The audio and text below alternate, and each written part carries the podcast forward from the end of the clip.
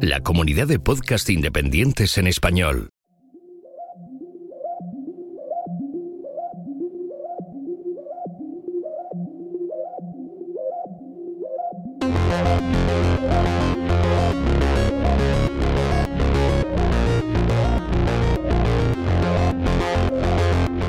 Bienvenidos a Café Swift, el podcast donde hablamos del lenguaje de programación Swift de Apple. solo no.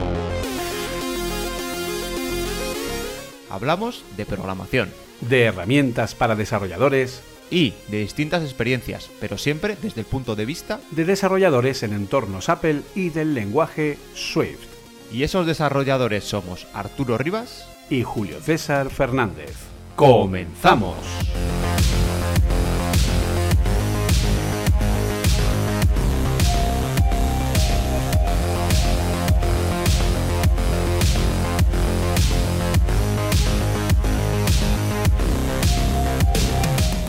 Hola, bienvenidos al cuarto capítulo de la tercera temporada de Café Swift. Y hoy venimos después de una semana eh, a tope de noticias y de cositas de, Apple, que al final pues Swift es, un- una parte, digamos, de, de Apple. Pues tenemos café cargado como, como siempre. Aquí, aquí está Julio, el, el cobarista de este podcast.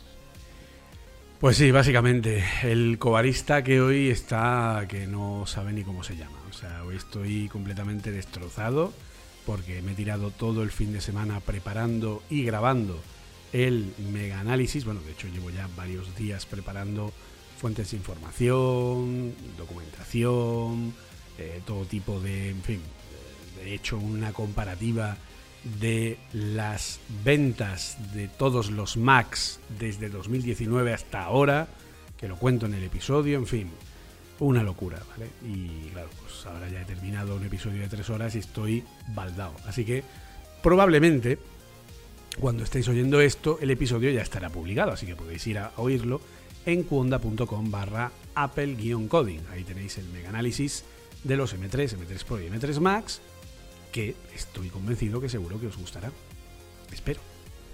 Se comenta que va a ser largo, que se comenta que yo voy a poder sacar al perro varios más de un día. En realidad lo he hecho por eso. O sea, yo, mi. La duración de mis episodios está basada en la cantidad de veces que Arturo puede sacar al perro mientras me escucha. ¿Vale? Entonces, es el, bar- el, el- el barómetro al respecto. También hablábamos que eh, de, un epis- de, o sea, de una presentación de media hora ha salido un programa de tres. O sea, que es un, un ratio de 1 a 6, que bueno, no está mal, oye. Récord, récord de ratio en, eh, en Mega Análisis. Totalmente, seguramente, porque el resto de el resto de eventos han sido bastante más largos. La verdad que yo creo que, bueno, a ver, como evento, aquel evento que hubo de 10 y- fue el de enero, ¿no? El de enero fue un evento que fue en vídeo, que fueron 18 minutos en un vídeo en YouTube ahí directamente, ni siquiera fue como ahora. Y bueno, pues la verdad que, que creo que se fue, pero como evento, evento, desde luego este ha sido el más corto de todos. Con la Sí. cosa de que también, que se había grabado con el iPhone y tal, que fíjate, cuando estuvimos tú y yo viéndolo, no, no nos fijamos en ese detalle. Estamos tan en shock por lo que acabamos de ver que ni siquiera nos fijamos en el detalle de grabado con el iPhone 15 Pro Max. ¿no? Pues Julio, voy a aprovechar que te tengo aquí y que tú sabes mucho de- del tema de vídeo. Que, a ver, siempre está el, el cuñadismo del, claro, tú ves el making of y es que no se graba solo con un iPhone. Tiene una parafernalia detrás de la leche. Pero claro, aquí va mi, mi cuñadismo también, porque yo sé lo justo y necesario de vídeo, pero ¿acaso la gente, aunque grabe con una cámara súper tocha profesional, no tiene también todos esos focos, esos estabilizadores y todo eso, como Apple? En este Hombre, claro, por supuesto. Cuando tú grabas con, con cámaras profesionales, tienes eso y más. ¿Vale? Tienes eso y mucho más. Porque necesitas iluminar, necesitas. O sea, al final, sí, está grabado con un iPhone 15 Pro Max. eh, se grabó porque está grabado en ProRes RAW con, eh, con lo que sería el modo, el modo de logarítmico, ¿vale?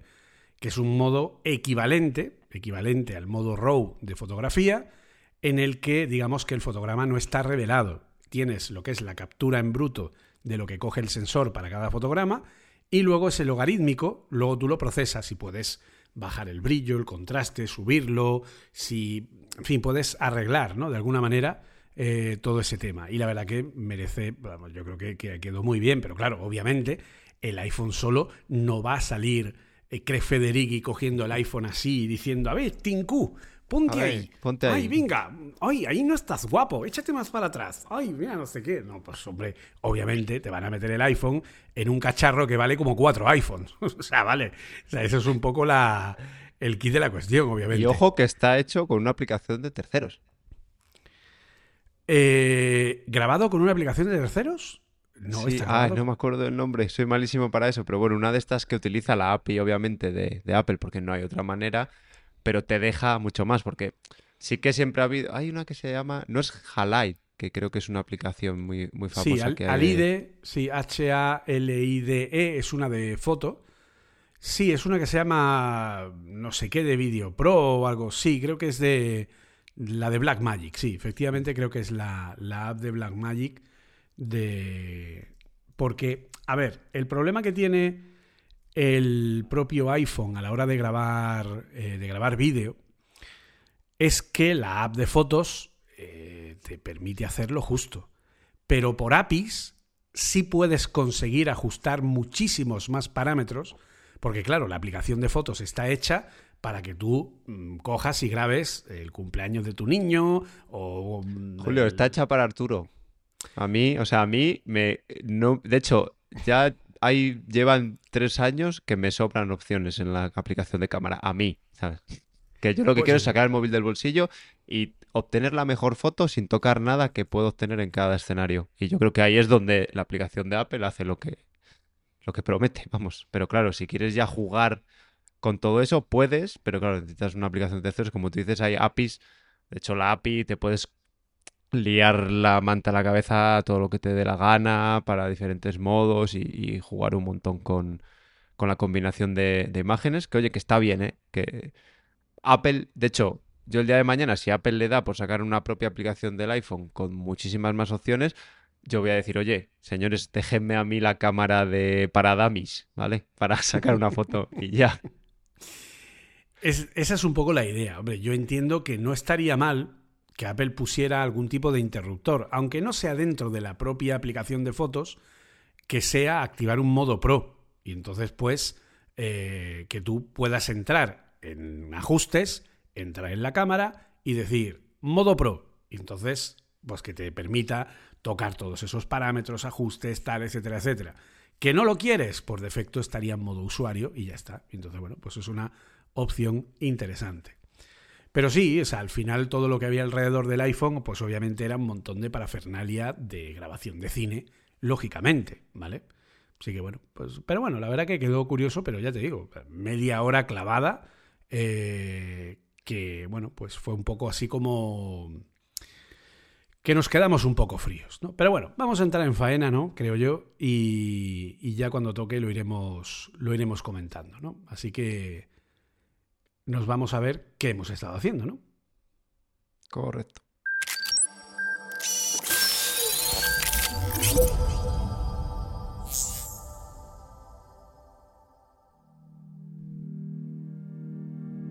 Seguro que estás de acuerdo conmigo que el tiempo es lo más valioso que tenemos, ya que una vez que pasa, no vuelve. Los últimos estudios dicen que los developers, los desarrolladores, invierten entre 60 y 90 minutos diarios en buscar soluciones para sus proyectos en vez de estar programando. Abrir Stack Overflow, teclear preguntas en ChatGPT o buscar innumerables tutoriales y cursos online hasta volverte loco. Da igual si es Swift, UIKit, Swift UI, y entonces te preguntas, ¿estoy tomando las decisiones correctas? ¿Estoy utilizando las herramientas adecuadas? La información es fragmentada, las opiniones diversas, no sabes a quién creer y no hay una guía coherente que seguir. Como nos decía hace poco un alumno, pierdo 20 horas a la semana en búsqueda de soluciones Hagamos unos números rápidos. 20 horas perdidas a la semana implica perder 960 al año.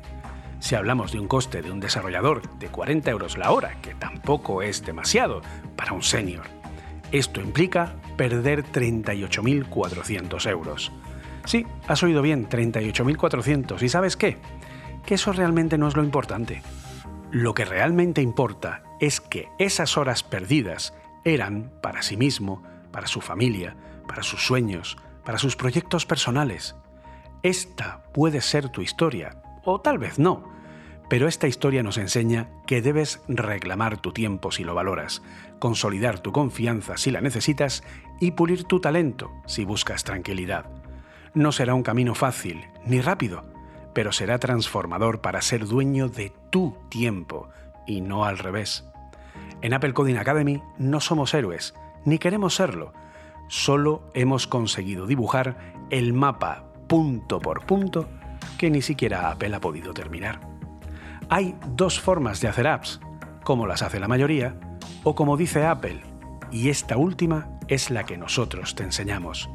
Steve Jobs dijo una vez, la única manera de hacer un trabajo genial es amar lo que haces. Si quieres amar, si quieres saber, si quieres ser el mejor senior, descubre tu nueva visión. Visítanos en acoding.academy barra bootcamp y comienza el cambio. Apple Coding Academy.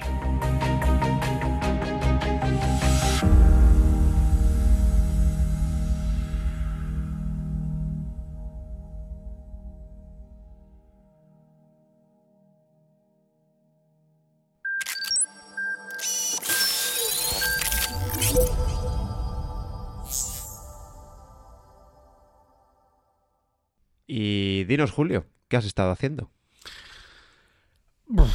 ¿Qué no he estado haciendo? Acabas antes, ¿no? Acabo antes, sí, más o menos. No, pues básicamente, como ya sabéis, de, dando formaciones. Eh, ya terminé con una de las empresas, empecé, eh, sigo con otra que eh, estaba dándole menos clases y ahora ya le doy algo más de clases. Esta otra empresa es una empresa de una, de una eh, empresa de televisión, ¿vale? Que tiene aplicaciones para. Eh, tiene aplicaciones para todo lo que es consumo de contenido de. Pues eso, series, televisión, o sea, series, películas, etcétera, ¿vale? Como. Digamos que es como un Netflix de, de carta blanca. En el que luego pues llega cualquier proveedor y dice, ah, pues yo quiero la mía con mis imágenes y con mi contenido y tal y cual, ¿no? Entonces, como ya tienen el esqueleto, pues se lo montan de una manera interesante, ¿vale? Entonces, eh, la verdad que es curioso, porque claro, eso te supone más retos, ¿no? A la hora de, hemos construido una aplicación que sea como una especie de, eh, como si fuera una aplicación para ver de Big Bang Theory, ¿vale? Y hemos montado ahí un montón de scrolls bastante chulos, hemos estado jugando un poco con las distintas opciones, etcétera, etcétera. Entonces la verdad que es interesante. Y luego con la gente del Swift eh, Developer Program, pues hemos empezado Swift UI, ¿vale? A ver, yo es que este, eh, normalmente en las formaciones, hasta ahora, lo que yo hacía era dar Swift, luego daba asincronía y concurrencia, y cuando ya terminaba empezaba a dar Swift UI, en el Swift Developer Program. Y en el Bootcamp, eh, tres cuartas de lo mismo. Eh, primero daba Swift, luego asincronía y concurrencia, y luego ya empezaba con UI Git. Claro, ¿cuál es el tema? Que después de la experiencia con el Bootcamp y del Swift Developer Program del año pasado, me he dado cuenta que cuando la gente termina con Swift, ya está en un punto en el que más o menos lo va siguiendo, pero las partes más complejas de Swift, los protocolos, eh, los, los genéricos, las partes así un poquito más abstractas, etcétera, el tema del control de errores, los throws, tal, todo eso está muy guay, pero ya empieza un poco a. La gente que tiene menos experiencia ya empieza un poco a cogerle, como decir, uy, esto es mucha información, ¿no? Entonces, cuando les meto la parte de asincronía y concurrencia, pues básicamente lo que hacía era terminar de matarlos, ¿vale? Entonces, he estado pensando y he dicho, bueno, vamos a ver. Si en las formaciones de empresa, normalmente, cuando es solo Swift UI, Primero doy Swift UI a nivel de maquetación, sin componentes interactivos, luego veo un poco de arquitectura, creamos una app completa con almacenamiento en local y luego ya después es cuando vemos asincronía y concurrencia, dicho sé, ¿por qué no hago como hago en las formaciones de empresas en las mías propias? Así que hemos probado a cambiar el orden.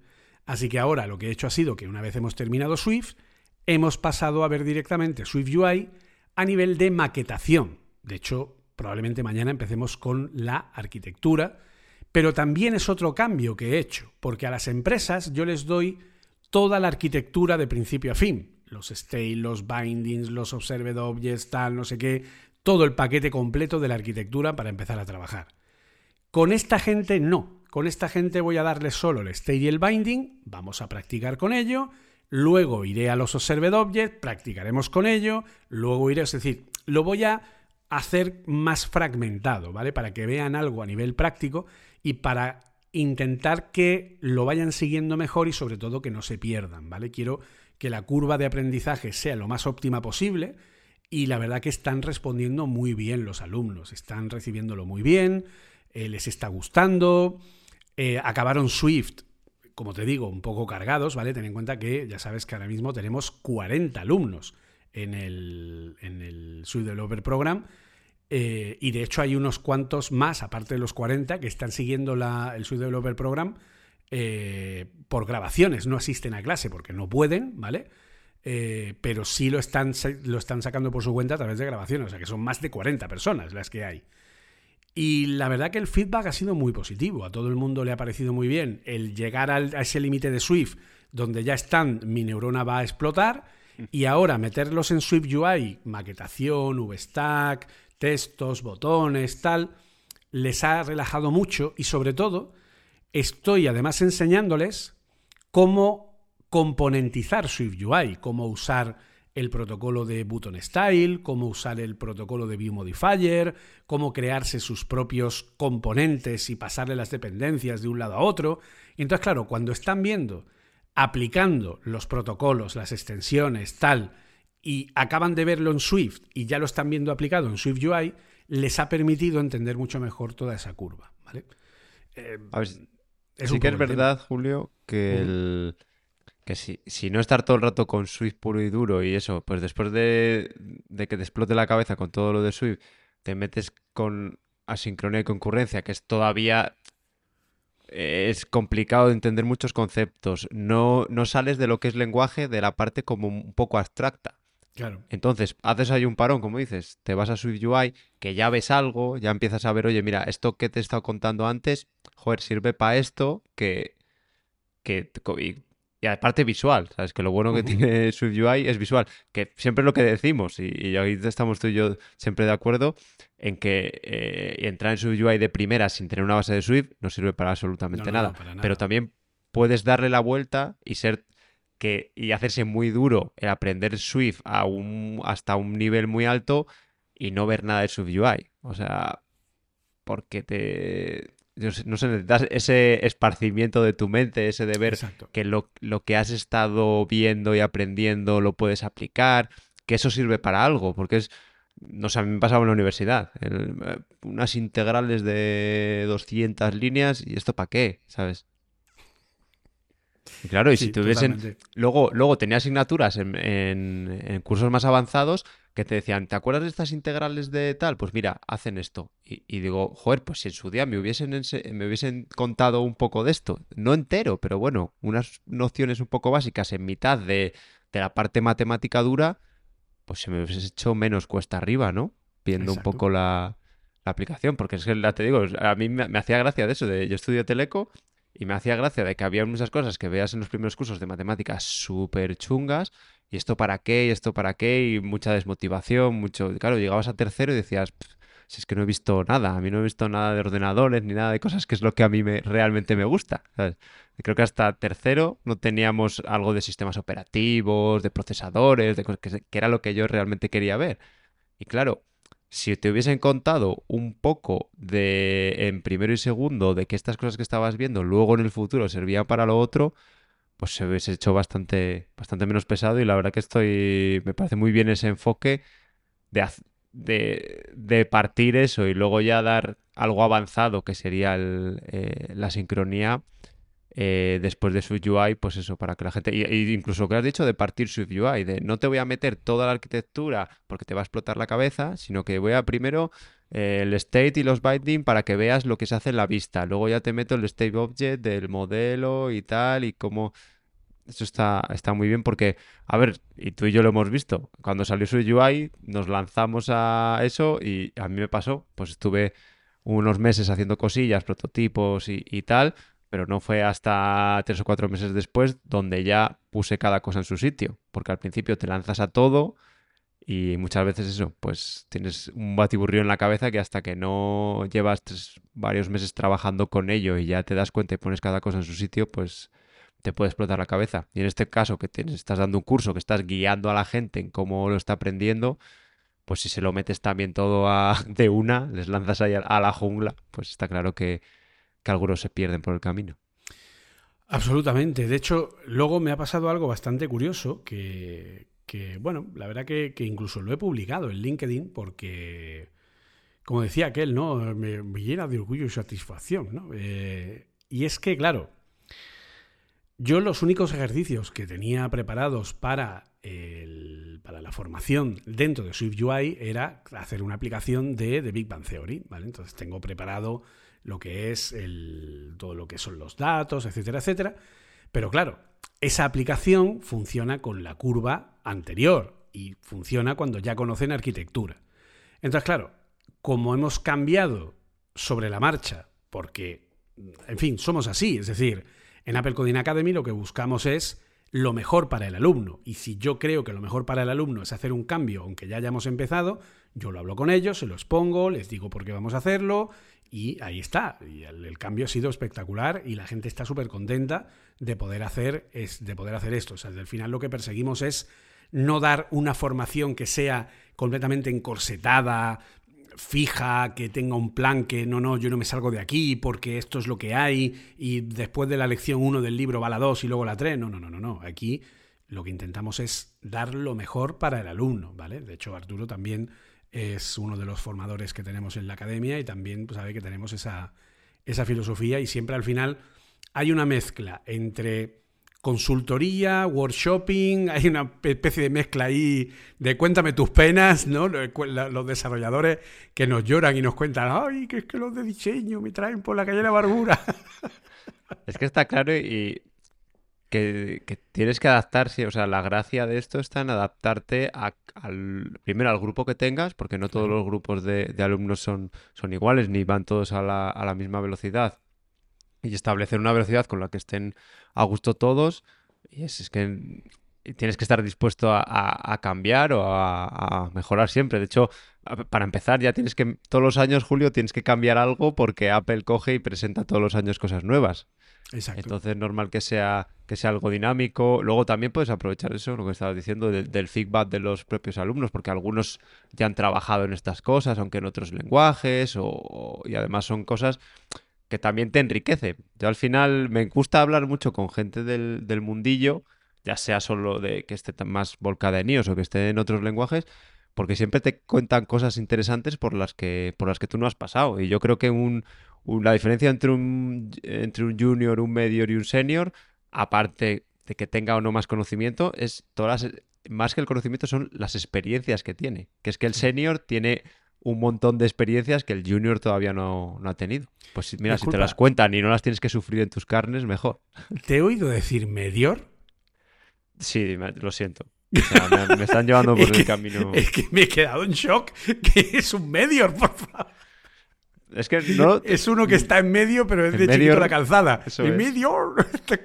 Hostia, no jodas que se han inventado ya eso. Sí, no sabes que. O sea, es como. Pues yo creo que esto vendrá de las consultoras. Porque. Sí, sí, claro, obviamente. Siempre estaba. O sea, yo.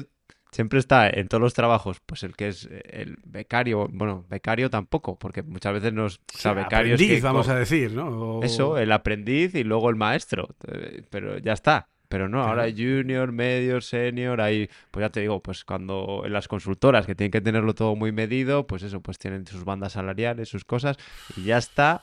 Este, o sea, empezó con junior y senior, pero ahora ya está el, el medior o, mid, el mid senior. El del medior de los chichos. Se me ha parecido ese, ¿no? hay más rangos que en el ejército. Hay mid senior también, existe, ¿sabes? O sea, Hay mucho aburrimiento en las consultoras. es un jaleo. Sí, sí, sí. Bendito sea el poder de Dios. Bueno, pues el, el tema es que, eh, claro, eh, de pronto me llegan los alumnos, ¿vale? Y me dicen, oye, eh, queremos practicar, ¿no? Entonces, claro, yo podía haberles dicho de una manera simple, pues mira, iros a Dribble, buscaros ahí alguna cosa ahí bonita de tal y poneros a hacer interfase. Pero claro, no es cuestión, ¿vale? Eh, entonces, ¿qué hice? Pues utilizar eh, la inteligencia artificial, utilizar GPT y utilizar Dalí. Entonces, en base a lo que yo sabía que ellos habían dado, le pedí a eh, le pedí a lo que sería ChatGPT que me diera imágenes de interfaces de apps para móvil que tuvieran los componentes que ellos ya habían visto. Y entonces pues me generó varias cosas, etcétera. Y una de las que me generó fueron de, eh, de superhéroes, ¿vale? Y entonces dije, uy, puedo intentar darles un ejemplo de... eh, para que hagan una, una pequeña app, sin in- una pequeña app de visualización, ¿vale? Porque ellos sí han visto, porque aún no han visto el state, etcétera, pero sí han visto los maestros detalles, ¿vale? Han visto el navigation stack, el navigation link, que entras aquí, tal igual. Hemos hecho una Pokédex con Pokémon, ¿vale? Y entonces, pues, eh, eso sí lo han visto. Entonces he dicho, bueno, pues vamos a crear. Entonces, ¿qué hice? Le pedí a ChatGPT, que de hecho lo colgué en LinkedIn y en Twitter, pues la verdad que me pareció, eh, me, me sentí muy orgulloso del resultado que se obtuvo con ese trabajo, ¿no? Entonces estuve durante un buen rato hablando con ChatGPT, diciéndole, mira, eh, quiero hacer un ejercicio, qué tal, que sea superhéroes, no sé qué, papá, pi, pi, pi. Necesito que me generes datos aleatorios de superhéroes inventados invéntate el nombre completo, invéntate el apodo, invéntate una historia para cada uno y, eh, y luego pues la edad, etcétera, ¿vale? Una serie de datos generales a meter en un JSON. Entonces él me fue generando el JSON, como ChatGPT no le puedes pedir que te haga un JSON de 20, fil- de 20 filas, pues te dice que no, porque últimamente están como limitando las respuestas bastante, ¿vale? Yo creo que le han debido de reducir los tokens para las respuestas, porque ahora ya no es tan largo en respuestas, es mucho más parco. Entonces le fui pidiendo de 3 en 3 y me fue rellenando el JSON de 3 en 3 y luego fuimos generando imágenes con Dalí a partir de las descripciones que él mismo me había dado, en base a un estilo de Marvel, tal, no sé qué. Ostras, pues la verdad es que quedó algo muy chulo. Quedaron 20 superhéroes con nombres españoles, eh, con distintos poderes, con su historia, con tal. Y entonces, bueno, pues ese fue un ejercicio de maquetación que les di para que pudieran usar pues tanto grids como listados, como, bueno, en fin, distintas cosas. Y ya te digo, lo, tenéis en LinkedIn. Si queréis eh, entrar ahí, estamos en como Apple Coding Academy en LinkedIn, como estamos en sea, perdón, linkin.com barra school barra eh, Apple Coding Academy. Eh, creo que es AC Academy, si no me equivoco. Y, y luego también estamos en yo mismo, como linkin.com barra in barra. Y la verdad, pues que, bueno, pues ahí colgamos esa, esa información y la verdad que quedó muy chulo. Las imágenes muy bonitas, muy, vamos, que no parecen hechas por IA. Y la verdad, pues que fue un ejemplo ahí, pues eso, de creación de En vez de decirle buscar la vida, pues dije, no, no, le voy a dar algo yo tal. Y estuve ahí currándome los ejercicios con ChatGPT y la verdad que quedó algo muy, muy bonito. Eso sí, obviamente, para que quedara algo bien, pues tienes que echar horas ante ChatGPT. No es cuestión de decirle, ¡ame tal! No, para que algo quede bonito, tienes que echarle horas, ¿vale? Entonces, bueno, pues ahí está un poco la, esa anécdota, ¿no? Que la verdad que, me gustó bastante el resultado. Pues sí, yo la verdad todavía no lo he pillado, es, lo que dicen, que hay que aprender la manera de pedir las cosas a, a ChatGPT. Sí. y es, pero bueno, yo ya tengo un caso de éxito que he sido que algunas veces había dejado por imposible cuando quería generar alguna, alguna imagen. Y esta vez sí que conseguí hacer un icono, tardé un tiempo y quería, pues necesitaba un icono para un prototipo de aplicación que estoy haciendo. Y bueno, pues conseguí que, que ChatGPT me la hiciera, porque sí que lo utilizo a veces para... De hecho, a veces le pido como ejemplos de código. En plan, ¿cómo podría hacer una clase que no sé qué, no sé cuántos? Y para que me dé como el primer esbozo Sí, la verdad es que lo que hago yo. Es decir, en vez de usar, en vez de ir a Google a buscar a Paul Hudson o buscar en Stack Overflow o cualquier o la documentación de Apple, le pregunto a ChatGPT y me lo da. Y si además tienes la opción de, de, que busque en Bing, pues entonces directamente es que si no lo tiene en su base de conocimiento, se va a Internet y lo busca. Y te lo explica de igual manera. O sea que la verdad que está, está bastante bien. Y bueno, pues cuéntanos tú qué has hecho, Arturo. Pues yo la verdad es que he estado bastante liado. Pues eso, entre el curro y un prototipillo que, estoy intentando hacer. Y nada, muy bien. La verdad es que estoy teniendo mis más y mis menos con Cordata porque ahora estoy haciendo un uso, un uso intensivo de él. Y, bueno, sí que es verdad que me he dado cuenta, lo hemos hablado muchísimas veces aquí, que es un framework muy potente, que cuando lo entiendes pues, y lo haces las cosas bien, funciona muy bien, pero que necesitas saberlo, porque como te pongas a usarlo mucho sin tener claro el tema de los contextos, sin tener claro el, el tema del primer plano y segundo plano, y el ejemplo que vengo, que, vengo a traer hoy es que eh, decidimos activar un flag que lo que hace es que cuando pasas, eh, digamos, cuando haces una operación sobre una misma entidad en, dos hilos distintos, puede hacerse un data race, ¿vale? Lo que ocurre por dentro es que puede haber un, data race, pero lo que hace este flag cuando lo tienes activo es que te peta la aplicación, ¿vale? Para que ya te des cuenta de, de dónde lo, lo, estás haciendo mal. Y bueno, yo recomiendo activar, obviamente no para producción, ¿vale? pero sí que os recomiendo activarlo. De hecho, eh, déjame un segundito porque así eh, miro, miro exactamente qué, qué flag es. Y quita bastante eso, para ir puliendo errores, pues os recomiendo que, de vez en cuando lo activéis y usáis Data. Es, eh, bueno, com.apple.cordata.concurrency debug a 1, ¿vale? El flag lo ponéis a 1 y lo que hará es esto. Cada vez que hay que accedáis en distintos hilos, ¿vale? Porque tenemos los hilos del sistema, digamos, pero eh, Cordata también tiene sus propios hilos. Entonces, si estás haciendo una operación en un contexto de background asociada a un hilo en background, pues no puedes eh, a esas entidades asociar, o sea, acceder a ellas en un hilo en foreground o en el o, bueno, de hecho en ningún otro hilo. Si te creas un contexto en background y luego otro contexto distinto en background, aunque sean los dos que en background, si un, intentas acceder a un eh, manage eh, object desde, desde los dos, te va a pitar esto también, ¿vale? Eso tampoco, tampoco se puede hacer. Es una de las cosas por las que también, ya, que estoy lo cuento, eh, es muy mala práctica andar jugando, operando o pasando entre capas de la aplicación la entidad de, de Cordata, ¿vale? Porque el problema es que, claro, tú sabes cuando vas a la base de datos a, coger, ¿vale? A preguntarle por un, por un modelo, eh, sabes en qué hilo estás, pero claro, luego tú lo pasas, lo devuelves como un método y, sabe Dios el que use el que esté llamando a ese método, si lo va a utilizar en el, en el hilo que corresponde, ¿vale? Entonces, mucho cuidado con eso.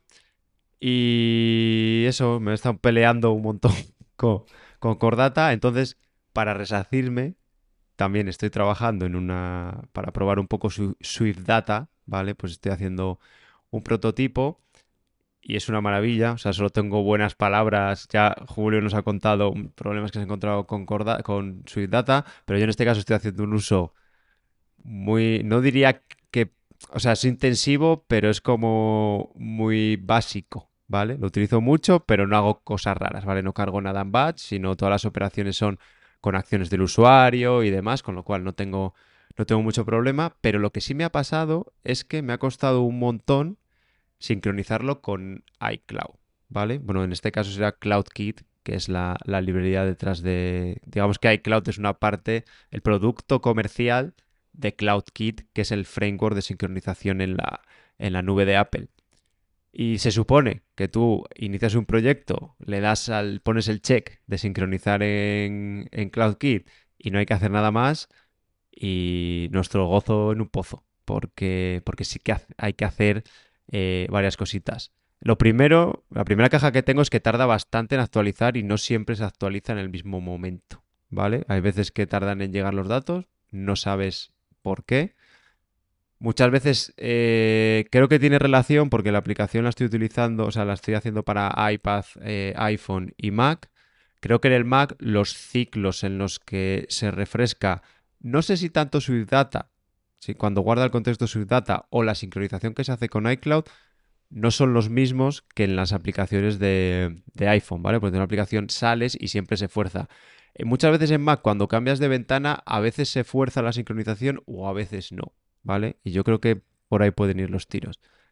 Pero siguiendo que me enrollo como las persianas, eh, el tema de, de, qué hay que hacer, ¿vale? Además de marcar ese check, pues eh, hay que asignar un contenedor de iCloud, ¿vale? Tú siempre que quieres trabajar con CloudKit, ya quieras directamente usarlo como base de datos, ¿vale? En este caso es Swift Data, es decir, la base de datos interna de la aplicación, la que quieres sincronizar con la nube, ¿vale?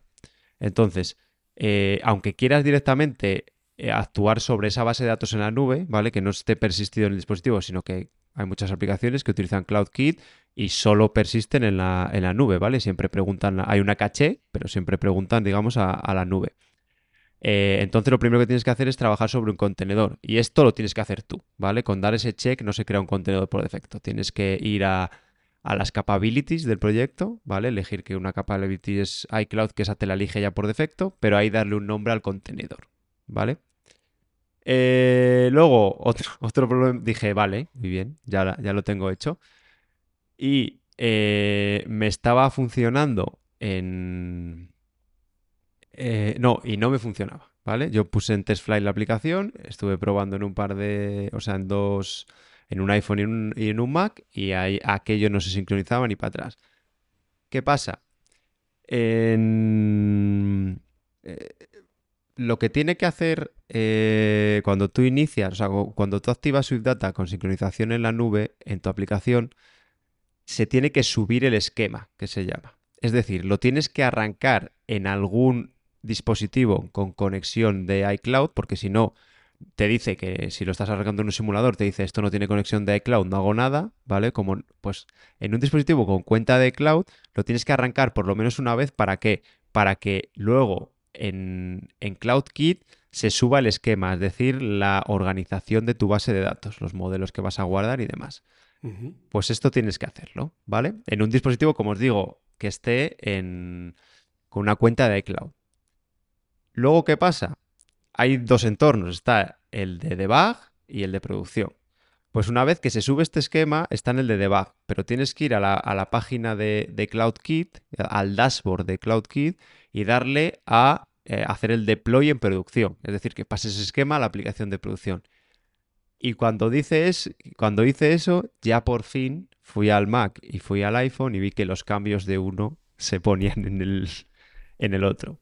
O sea que, Julio, ese check que tú le das y crees que ya funciona todo, no funciona. Y, mi, problema aquí es que, joder, que Apple no te avisa. A, ver, yo que llevo muchos años trabajando en esto, he tenido algún problema. Imagínate que yo soy o sea, que Apple presume mucho de que ya está, tú coges la plantilla, ya te pones a hacer una aplicación, la subes al store y parece que no hay que hacer nada. ¿No podría de alguna manera Apple automatizar un poco más eso o, ayudarte a, que lo supieras? De hecho, es que lo ha automatizado, ¿vale? Es decir, yo el otro día creé un proyecto con CloudKit y eh, automáticamente activó lo que antes no hacía. Porque en Xcode 14, cuando tú activabas CloudKit, no te ponía la característica de la push notification, no te ponía el uso de CloudKit, no te ponía nada de las capabilities, de las capacidades de la aplicación, ni te configuraba absolutamente nada. En Xcode 15 ya sí lo hace. Ya por lo menos algo hemos avanzado. Claro, claro, o sea, por lo menos algo hemos avanzado. Pero como tú dices, el problema es que no te pone en ningún lado. A ver, partimos de la base de que lo de CloudKit yo no sé por dónde cogerlo, ¿vale? Tal como está hecho ahora mismo, que es la misma manera de cuando Franco era corneta. Porque además tienes el problema de que, como tú muy bien, que supongo que lo contarás ahora, cuando te vas a Swift Data y quieres usar CloudKit, ¿qué es lo que pasa? ¿Qué te obliga a hacer? Cuando Ah, pones... que no sean. No puedes meter opción. Bueno, al principio no podías. eh, No, creo que no puedes meter opcionales, ¿vale? Los modelos no pueden tener opcionales y todo tiene que tener valor por defecto. Exacto. ¿Por qué? Pues porque CloudKit sigue siendo en Objective-C. Entonces, cuando tú activas CloudKit, efectivamente, ahora por fin en Xcode 15 ya sí te preconfigura las capacidades de la app con las push notifications, con lo que es la, eh, la aptitud del tema de CloudKit, etcétera. Lo único que tienes que hacer tú es crearte el contenedor de lo que sea, pero como bien dices, tienes que arrancar la app para que se genere el contexto, o sea, para que se genere la base de datos en la nube, y luego, que digo yo que ya podía crearla él en un build o lo que sea, Eso es. pero luego aparte, como tú has dicho, luego está lo del despliegue a producción. Porque si no, obviamente, pues en TestFlight no va a funcionar. ¿Para qué funciona CloudKit? Se preguntarán algunos. Pues básicamente para que tú tengas lo que hace notas, ¿vale? Notas, recordatorios, ¿vale? Es decir, que yo, si tengo como mi usuario de CloudKit, como usuario de iCloud, tengo el iPhone y tengo el iPad y tengo la misma app, todo lo que yo meto en el iPhone automáticamente aparece en el iPad, ¿vale? Y viceversa, ¿de acuerdo? Pues eso es lo que hace CloudKit de manera automática. Pero claro, hay ciertos interruptores a los que tienes que darle y tienes que saber cuáles son, obviamente. Por eso te digo que a mí se me hace como, como muy y lo que te- es que no me acordaba. Claro, ahora te hace, ha- te hace solo porque tienes que activar lo que decía Julio de CloudKit y luego no es magia, ¿vale? Eh, al final lo que hace CloudKit es que funciona con notificaciones push que además tienen eh, refresco en background, ¿vale? Operaciones en background. Eh, Cuando Que tú cambias en un activan, dispositivo, efectivamente. Sí, sí, le se llega una notificación, lo que pasa es que, claro, eso lo hace el framework por detrás, ¿vale? No lo tienes que picar tú, ¿vale? Pero podrías hacerlo, ¿vale? No hace nada, no se sale de, de, de la norma, sino que, que al final lo hace, lo hace con eso. Pero sí, es que es, es que es un poco rollo. Luego que si no, la gente no lo utiliza, que si, que si tal y que si cual. Yo. No sé, a ver. Apple está metiendo mucho, mucho esfuerzo en Foundation DB. ¿Vale? Foundation DB, para el que no lo sepa, es una base de datos que está a medio camino entre una base de datos relacional y una base de datos eh, no SQL. ¿Vale? Es una especie de mezcla. Foundation DB es una base de datos que es de código abierto, si no recuerdo mal. Pertenece a Apple, que la compraron hace unos cuantos años, y Apple la está usando para todo, pero la está usando para todo en servidores. Yo no sé, veo mucha, mucho esfuerzo puesto ahí. Podría ser que en algún momento tuviéramos un nuevo CloudKit que en vez de funcionar con lo que está funcionando ahora, que no sé exactamente qué será, pues que funcione con este Foundation DB, digo yo. De hecho, ni siquiera sé si a lo mejor funciona ya en Foundation DB, no tengo ni idea, ¿vale?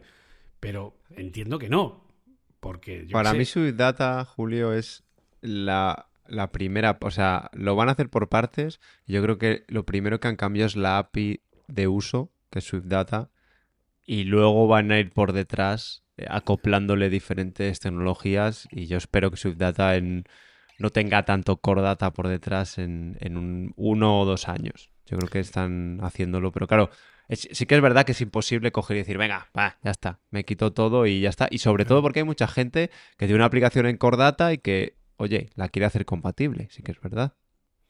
Sí, pero es un poco pues lo que hemos hablado en, en muchas ocasiones. Eh, tú tienes una aplicación que está en eh, Core Data, efectivamente, ahora puedes pasarla a Swift Data, pero ¿qué fue Swift UI? Swift UI, eh, la primera, las primeras versiones, por detrás era UIKit, ¿vale? Tú ponías algo en Swi- en Swift UI y por detrás pintaba UIKit. Ahora ya no. ¿Ha cambiado algo Swift UI? No. Simplemente en un momento determinado el render pasó de uno a otro. Con Swift Data podrían hacer lo mismo. Sí, sí, sí. Conservas toda la API de Swift Data y luego cambias las macros para que en vez de usar Core Data use otra cosa.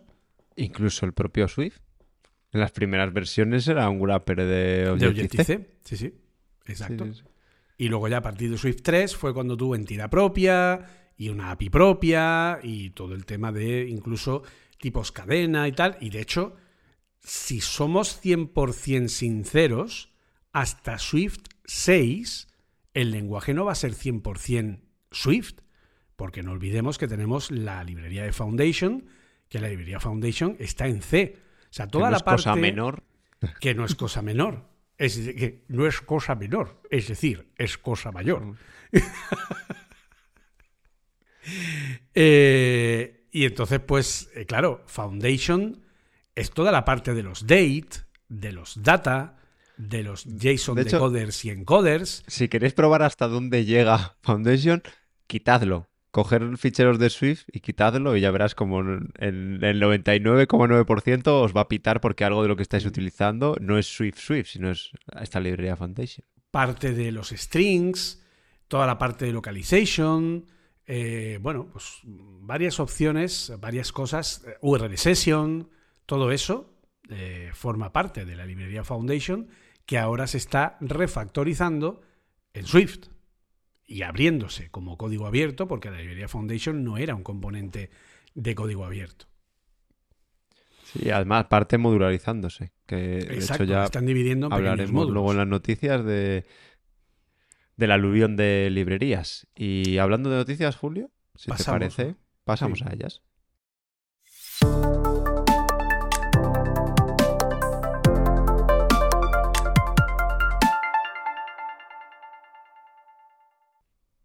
Pues, ¿qué ha pasado en estos días? Me suena que Apple presentó algo, ¿no?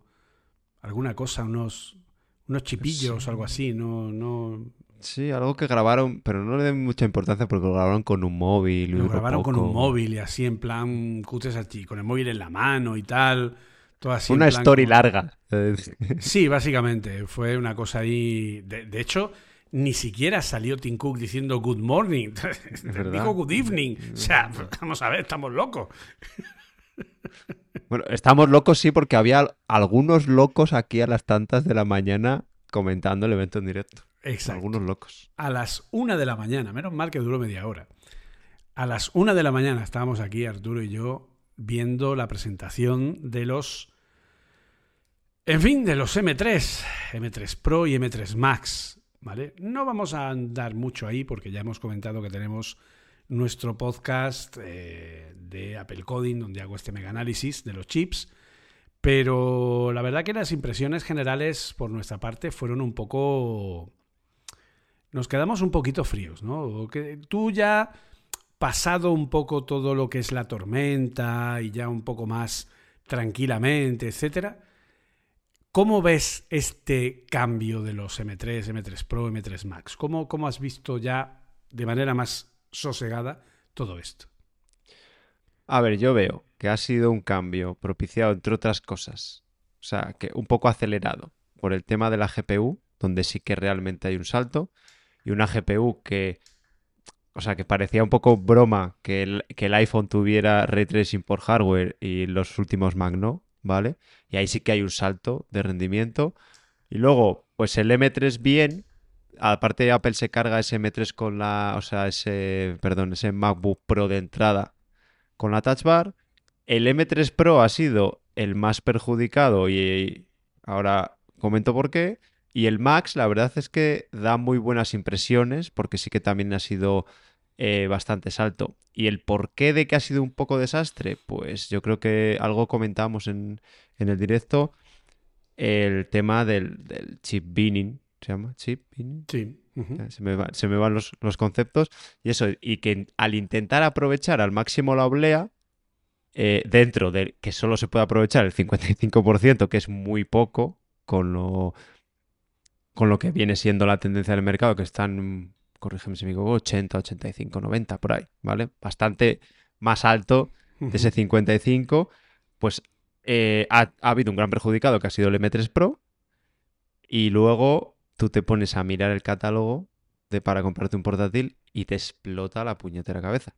O sea, no sabes qué hacer ahí. O sea, hay choporrocientas configuraciones que, ojo, A mí una de las cosas que me gustaba de la transición de Apple Silicon es que me gusta la idea de Apple esta de simplificar, que últimamente no se le da muy bien, porque si miras todas las gamas de productos de Apple, están hechas un Cristo todas.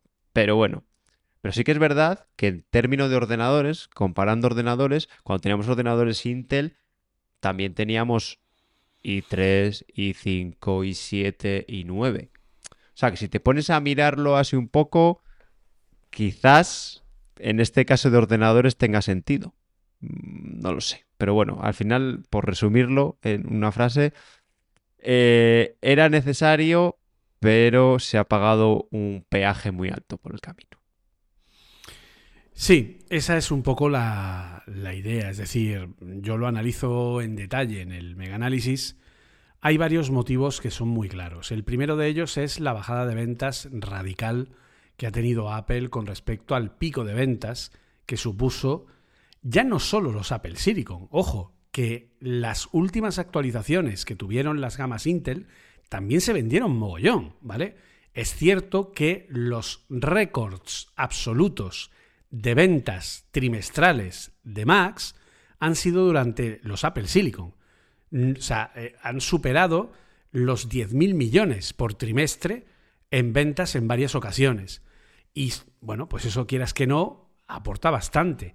Pero aún así, ese mismo año 2020, con el lanzamiento de los iMac en verano, que salieron los iMac de 27 pulgadas, con Intel de décima generación, que ya venían todos con SSD, ya no venían con discos Fusion Drive, ¿te acuerdas aquello del Fusion Drive? Aquello que era disco SSD con mezcla de mecánico y tal, un invento del diablo, pues básicamente eh, estos 27, estos iMac de 27, venían ya con, eh, con discos SSD, con un Intel de décima generación. De hecho, nuestro amigo Cristo Vega se compró uno de estos equipos que luego le salió rana al pobre y lo, tuvo que sustituir cuando pudo.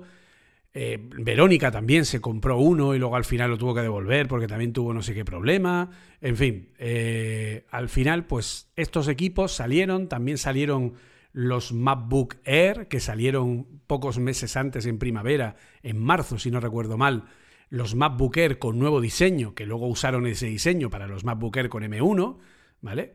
Entonces, todo eso se vendió bastante bien. De hecho, el verano antes de, o sea, yo cuando comprobaba la cifra flipaba. O sea, el, el verano después de que Apple anunciara la transición a Apple Silicon, se vendieron un montón de Macs. Digo yo, la gente no se esperó tanto como yo pensaba. Pero luego es cierto que cuando llegó el Apple Silicon fue un boom total y absoluto. ¿Vale?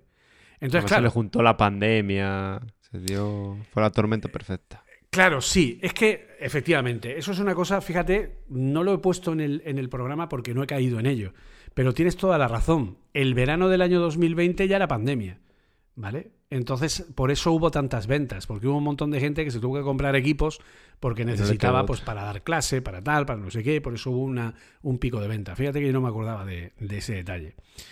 Pero, pero claro, ese es un poco el tema. Entonces, el, como digo, el primero es que ha habido un pico de ventas brutal que ha empezado a bajar con los M2 y ahora estamos en un, en un año en el que Apple ha tenido un 27% menos de ventas en los Mac con respecto al año pasado. Eso ha provocado que Apple quiera vender sí o sí, porque Apple ahora mismo está muy desesperada porque no consigue vender los M2. Y piensa que es porque a la gente no termina de convencer el cambiar los Intel que ya tenía y porque los M2 pues no son suficiente actualización como para que alguien que ya tiene M1 se quiera cambiar. Entonces por eso han sacado estos M3, para intentar tentar a los que tienen un M1 y eh, y para que la gente que sigue en Intel termine de pasarse. Pero claro, no se dan cuenta de que el problema es que eh, son unos precios como para planteárselo, sobre todo con las configuraciones de memoria y SSD que tienen por defecto. ¿vale? Entonces, porque yo ahora mismo, prácticamente ninguno de los equipos que ahora mismo venden, salvo los más caros, me lo compraría de configuración base. A todos les retocaría algo. De SSD o de memoria RAM. Y claro, pues eso es un problema, porque se te va bastante caro. Pero el otro problema, que es el que hemos comentado, es el de la fabricación. El problema es que TSMC tiene un proceso de fabricación de 3 nanómetros que no funciona muy bien Y bueno, pues se ha visto forzada a... O sea, si Apple no saca ahora los M3, ya no puede sacarlos. O sea, los M3 sí, pero los M3 Pro y M3 Max no podría haberlos sacado hasta el año que viene, eh, a finales o 2025. Entonces, bueno, pues no le ha quedado otra. En fin. Pero a mí lo que, lo que yo creo que ya tienen que empezar a, mirarse es el tema de, precios y de configuraciones base. ¿Vale?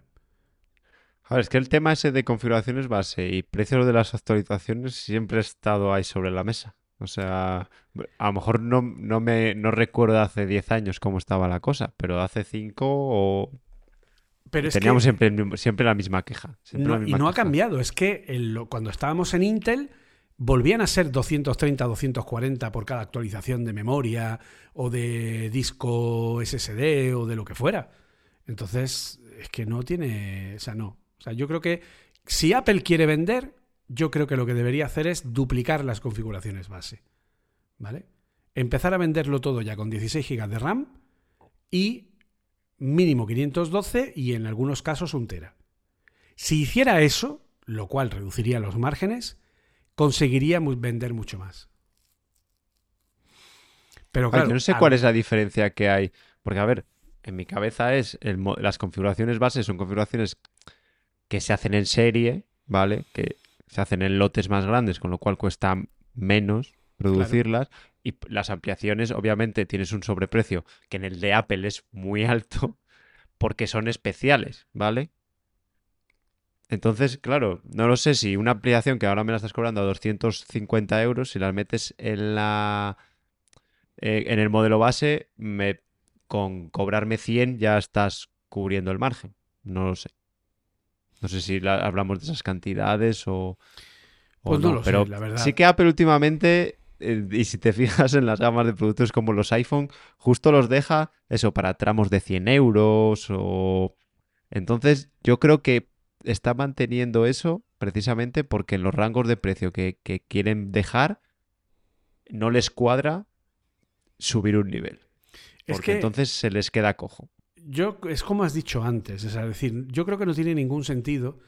O sea, yo no sé si eso es estrategia de marketing o no el que, el, que comprar un producto de Apple sea tan complejo para tal vez generar confusión y que la gente no sepa muy bien qué comprarse. Pero es que, claro, llega un momento en el que dices, ¿qué me compro? ¿Por qué apuesto? a mí, hablándolo ayer que grabamos vídeos digitales, decía, es que yo ahora me tengo que comprar un Mac y me costaría muchísimo más que cuando la última vez que me lo compré. Por eso yo, si a mí me vendieran ahora, por ejemplo, porque yo tengo ahí el MacBook de, de Intel de 2019. Si a mí me venden ahora un MacBook Pro, el base, que es de 14 pulgadas con pantalla retina display, 120 Hz, etc. Pero en vez de ser un, MP, un M3 Pro, es un M3. Si ese equipo tuviera 16 de RAM y 512, si fuera un Tera mejor, pero vamos a dejarlo en 512. Si tuviera 16 de RAM, pues a lo mejor me plantearía cambiar. Si tuviera 16 de RAM y un tera, créeme que no, me, no, no lo dudaría tanto. Claro, pero yo creo que ahí es donde dice Apple, ese no te lo vas a comprar, te vas a comprar el siguiente. O sea, ese se lo van a comprar como churros eh, para oficinas y demás, pero el que realmente le importa se va a comprar el siguiente y me va a dejar más pasta. Claro, pero es que ese es el kit de la cuestión, es que estás hablando de un mercado que es el americano.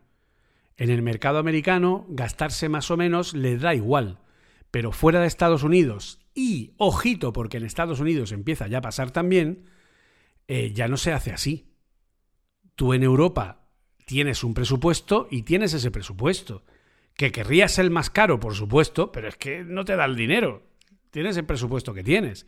Y eso es algo que está empezando ya a pasar en Estados Unidos. Entonces, no sé, es una cosa un poco, un poco complicada. Pero bueno, como digo, si quieren escuchar más al respecto, pues tienen ahí, pues eso, el episodio de Vidas Digitales con Arturo, ¿no? Que supongo que eh, lo publicaréis, no sé si estará ya publicado, lo publicaréis en breve. No, en breve. en breve supongo. Pues eso, tendréis ahí el episodio, tenéis también los Apple Coding Dailies míos hablando del tema y el Mega Análisis que también lo tenéis ahí al respecto para adentrar un poco más en esto.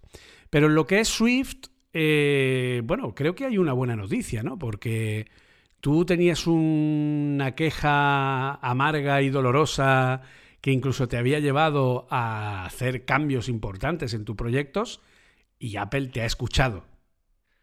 Pues sí, de hecho, Cuéntanos. de hecho, ya lo traje aquí. El problema este que había en las, en las fuentes customizadas, cuando pones una fuente tuya propia eh, y los seteas desde el storyboard, pues había dejado de funcionar en Xcode 15, había salido la beta de Xcode 15.1 y seguía sin funcionar, pero, oh, maravilla, Apple sacó, de hecho, en, tenemos aquí apuntado en el guion, la eh, versión beta Release Candidate 15.0.1, pero ya está disponible, que corrige este problema.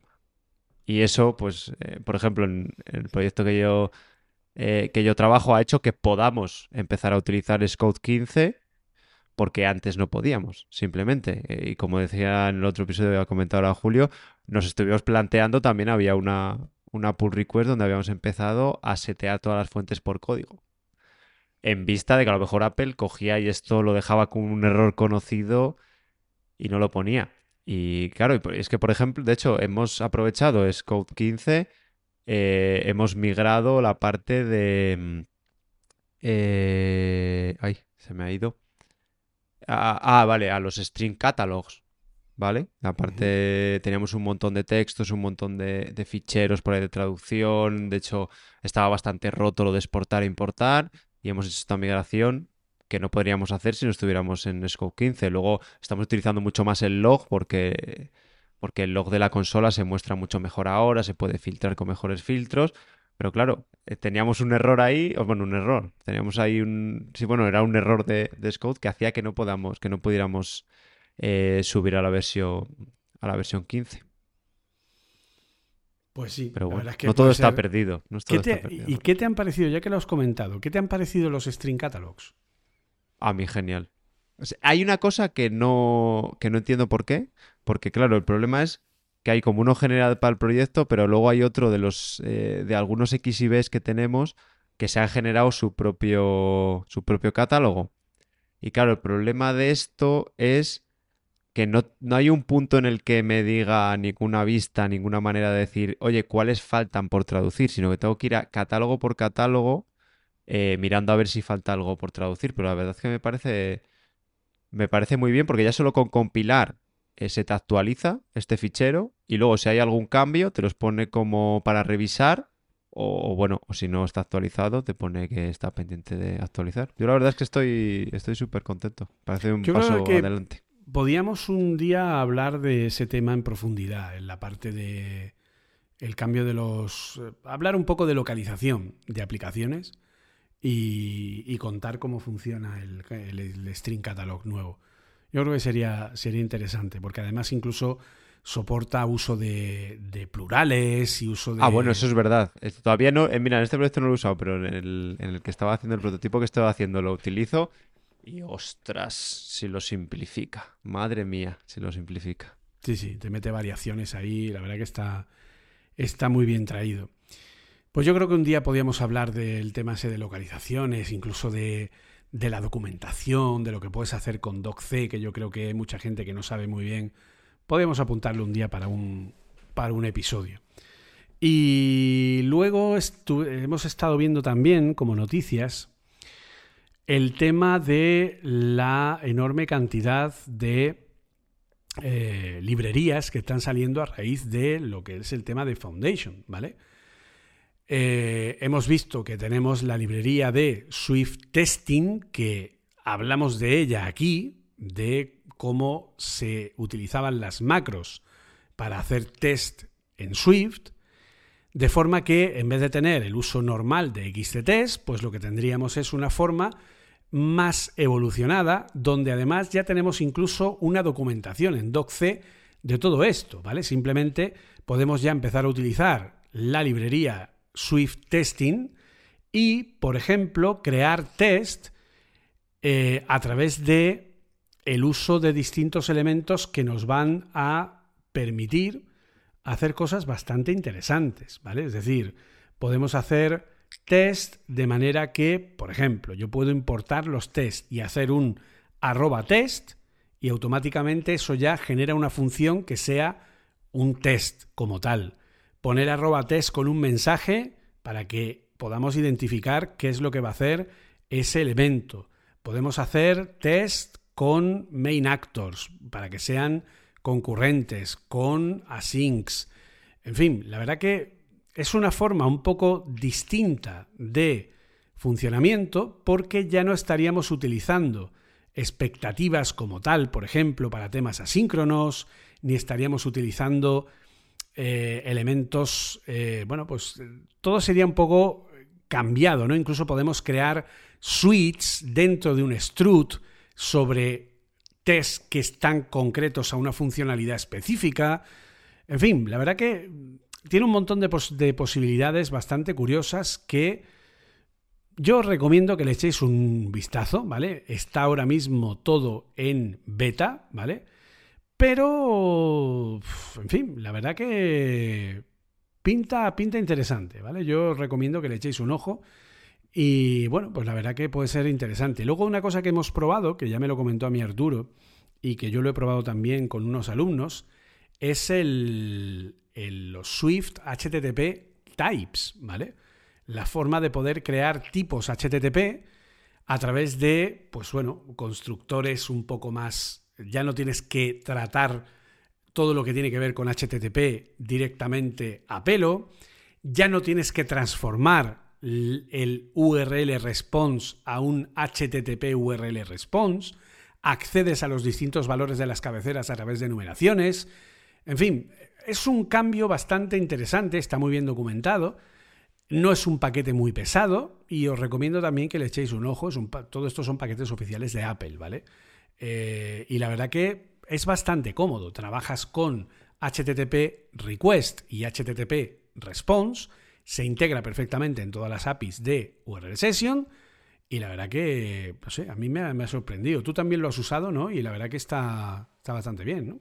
Sí, yo tuve que hacer una, aplicación sencillita y de cero y con llamadas HTTP, entonces aproveché y la verdad es que muy bien, me explotó la cabeza, eh, cuando ya te lo conté, con que, claro, tú importas el, paquete completo, pero si quieres utilizar, por ejemplo, URL Session, tienes que hacer HTTP Types Foundation o algo así para, importar esta parte, porque si no, no tendrías eh, un, eh, el URL session que aceptase los parámetros de estas nuevas clases que incorpora. Y la verdad es que está muy buena idea esto de Apple de, publicar sus paquetes, supongo que internos, eh, publicarlos a, todo el mundo. Estamos esperando esta, este refactor de, Foundation y que también vayan liberando, liberando cosillas. Y el de los test no lo he podido probar, pero sí que estuve leyéndolo y de hecho vi que había, porque lo tengo pendiente para probar y vi que ya tiene integración con XCTest,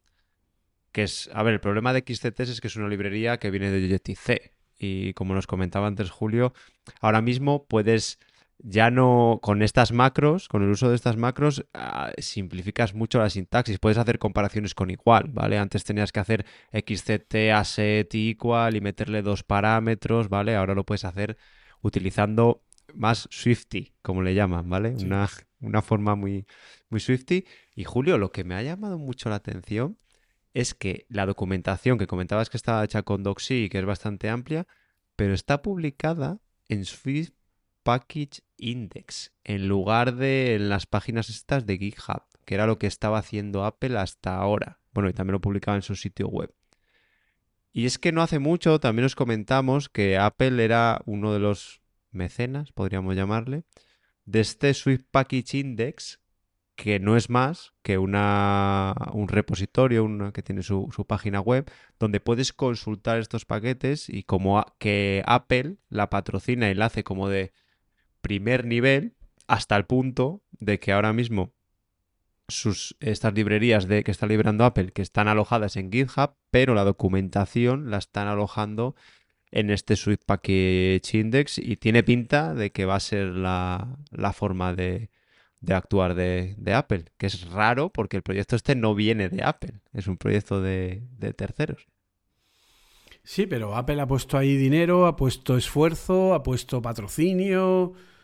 No sé, a lo mejor es una forma interesante de, porque de hecho la documentación que yo estaba mirando de, Swift eh, Testing está ahí, está en Swift Package Index, ¿vale? Porque se ve que han tenido ahí, y no sé, eh, de hecho creo que hubo una noticia al respecto de esto, no hace mucho, eh, en cuanto a, porque no sé si has visto que han hecho están cambiando cada vez más lo que es la página web, etcétera, y han introducido, eh, que esto es una cosa que salió el otro día, el día 1, salió la noticia de que sacaban en SwiftORG un nuevo elemento de paquetes, página de paquetes top level, ¿vale? Donde han metido algunas librerías como el propio Vapor, Fluent, ConsoleKit, MongoKitten, que es para usar MongoDB directamente en eh, lo que es eh, el, propio, el propio Swift, ¿vale? Y te pone que esta lista de paquetes está, eh, está hecha, está, está powered, ¿vale? Por Swift Package Index, gracias a nuestro sponsorship y soporte por parte de Apple.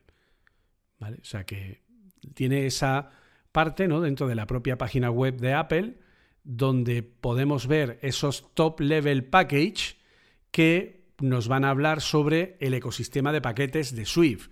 Eh, paquetes de lo que es la comunidad, paquetes con macros, servidor, testing, networking, login de debug, en fin, un montón de cosas, cómo crear tu propio paquete. Y entonces, bueno, pues si entras en cualquiera de ellos, pues yo qué sé, paquetes con macros, pues tienes Swift Lint, tienes Swift Testing, tienes Verge, Codable Wrapper, Swift Spyable, Swift Power Assets, en fin, puedes ver luego muchos más. Eh, paquetes de networking, paquetes de testing, de servidor. Si entras en servidor, pues tienes lógicamente Vapor, tienes Swift Open API Generator, el MongoKitten, Fluent, el Hummingbird, el JWT Kit para el tema del JSON Web Token. En fin, un montón de paquetes que se pueden utilizar eh, directamente la verdad que es bastante, bastante curioso y tiene que ver también con este Swift Package Index. ¿vale? Entonces, bueno, pues mira, lo han metido directamente en la web de Apple. Sí, está creciendo la, la comunidad. Apple se está, se está abriendo, que creíamos que no, que no lo iban a saber y, está muy bien, porque bueno, al final Julio y yo somos muy de no utilizar paquetes de terceros que hagan lo que hace la propia, la propia API pero en este caso son paquetes que están enriqueciendo o te están dando muchísimo trabajo eh, hecho para cosas que utilizas todo el rato, ¿vale? Lo que decíamos, ¿no? meter un paquete para hacer una, no sé, para hacer una vista circular, que hay mucha gente que lo hace, ¿vale? Sí, o un wrapper para la cartera de certificados, o un wrapper para hacer ciertos tipos de vistas en su UI, yo ni de coña meto eso, ¿vale? Pero una librería, por ejemplo, como JWT que yo lo he usado en algunos momentos, pues puede ser interesante. Te puedes hacer un control de JSON Web Tokens eh, directamente de manera nativa, pero con esta librería, pues oye, lo tienes más sencillo. Y es una librería que te permite gestionar todo el ciclo de vida del JSON Web Token, su validación, su firma, etcétera, ¿vale? Y luego, pues obviamente hay paquetes que no te dejan otra, es decir, eh, si quieres usar MongoDB, pues oye, aquí tienes la librería. Si quieres usar Vapor para tema del lado servidor o el OpenAPI Generator. O sea, al final, para mí las librerías usables son aquellas que te proporcionan algo que de manera nativa no tendrías. O te supondría muchísimo esfuerzo llegar a ello. ¿Vale? Entonces ahí sí, porque no son librerías de terceros como tal, son son productos, ¿no? Es un poco como el tema de Realm, ¿no? La gente me dice, ay, seguro que Realm no te gusta porque es de tercero. Bueno, sí, a ver, pero Realm es un producto, ¿vale? No puede, tú a Realm no lo puedes llamar librería de terceros. ¿vale? Realm es un producto que tú si lo quieres lo puedes usar, obviamente es un producto que no es de Apple, pero es un producto cerrado, ¿vale? Que además pertenece a MongoDB, o sea que bueno, pues en ese sentido y que está bastante bien, ¿vale? No es de Apple, no es nativo, sabes las desventajas que tienes, pero bueno, pues ahí está.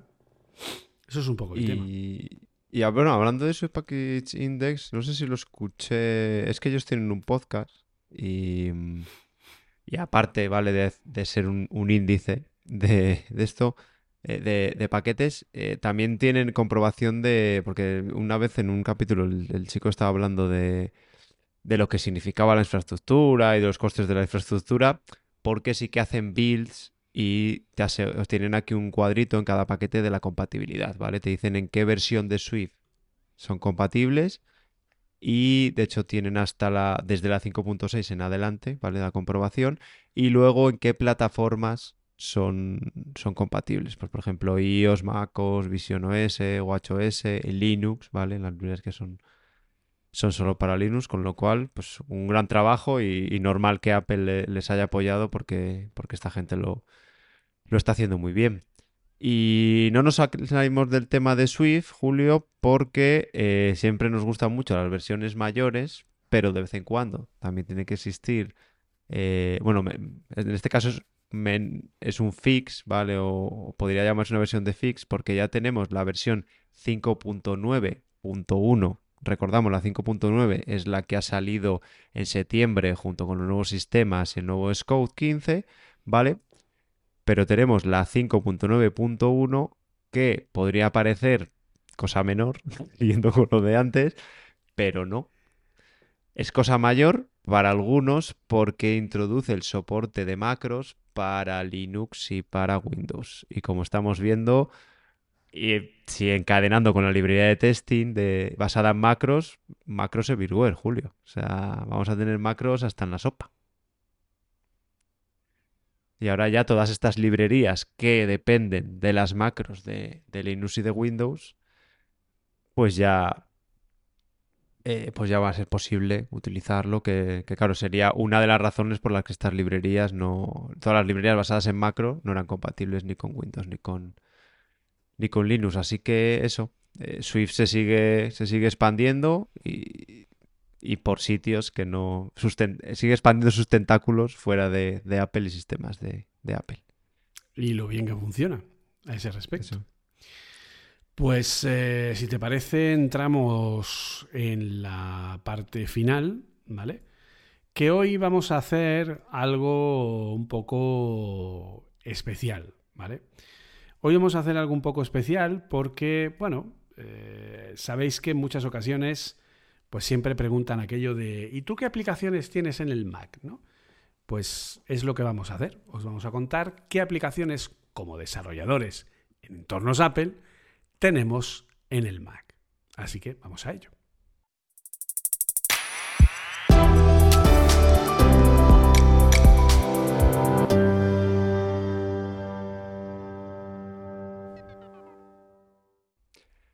Pues yo, Julio, si te parece, en lugar de hacer lo que cuentes todo tú y que cuente todo yo, podemos hacer un poco de clasificación por tipos de aplicación, ¿vale? Y, y vamos contando. Y el tipo que seguro que, que tenemos varias, son con las que más trabajamos, son editores de código. A ver, vamos ya a descartar Scode, ¿vale? De hecho, la pregunta Eso es, es- Ese es- eso no lo digas, que ya lo sabemos todos. ¿cuántas versiones tienes instalada una beta de Scode ahora mismo? Ahora mismo no. Justo me has pillado que no tengo ni instalado una beta y ya, como he podido migrar a Scout 15 en todos los proyectos, tampoco tengo la versión 14.3.1 que tenía antes. Yo es que estoy en Sonoma, ¿vale? Entonces, al estar en Sonoma, yo ya no tengo la posibilidad de tener Scode 14. De hecho, el portátil Intel sigue en Ventura por tener Scode 14, por si Espera, espera, espera, diera. que yo tuve truco. Porque yo quise actualizar a Sonoma y lo que se puede hacer es para saltarte la, la restricción que tiene, que tiene Apple de arrancar la versión de Scout 14, lo haces por, por comando. Si lo abres por comando, no hay restricción. What are you talking to me? Sí, sí, sí, sí. Yo lo estuve buscando y no me fiaba tampoco y conseguí que alguien que no necesitaba eso se instalase Scout 14 y me confirmase y me mandase una captura de pantalla, o sea, un vídeo que en el que arrancase Scout 14 en Sonoma y ya cuando eso, actualice a Sonoma. Hostia. Pues entonces creo que voy a actualizar el portátil Intel a Sonoma directamente. Yo sí, yo tengo Scout 1501 para lo que es el trabajo normal y luego tengo la 15.1 beta, la última que hubo. Pues Déjame adivinar para qué. Para trabajar con Vision Kit. Con Vision OS, efectivamente. Con Vision S. Así que, pues sí, por eso tengo la beta, para trabajar con Vision OS. Lo que pasa que, eh, bueno, en fin, en lo que ocupan los simuladores y tal, el otro día estuve haciendo limpieza de simuladores porque no veas la que tenía liada eh, a ese respecto.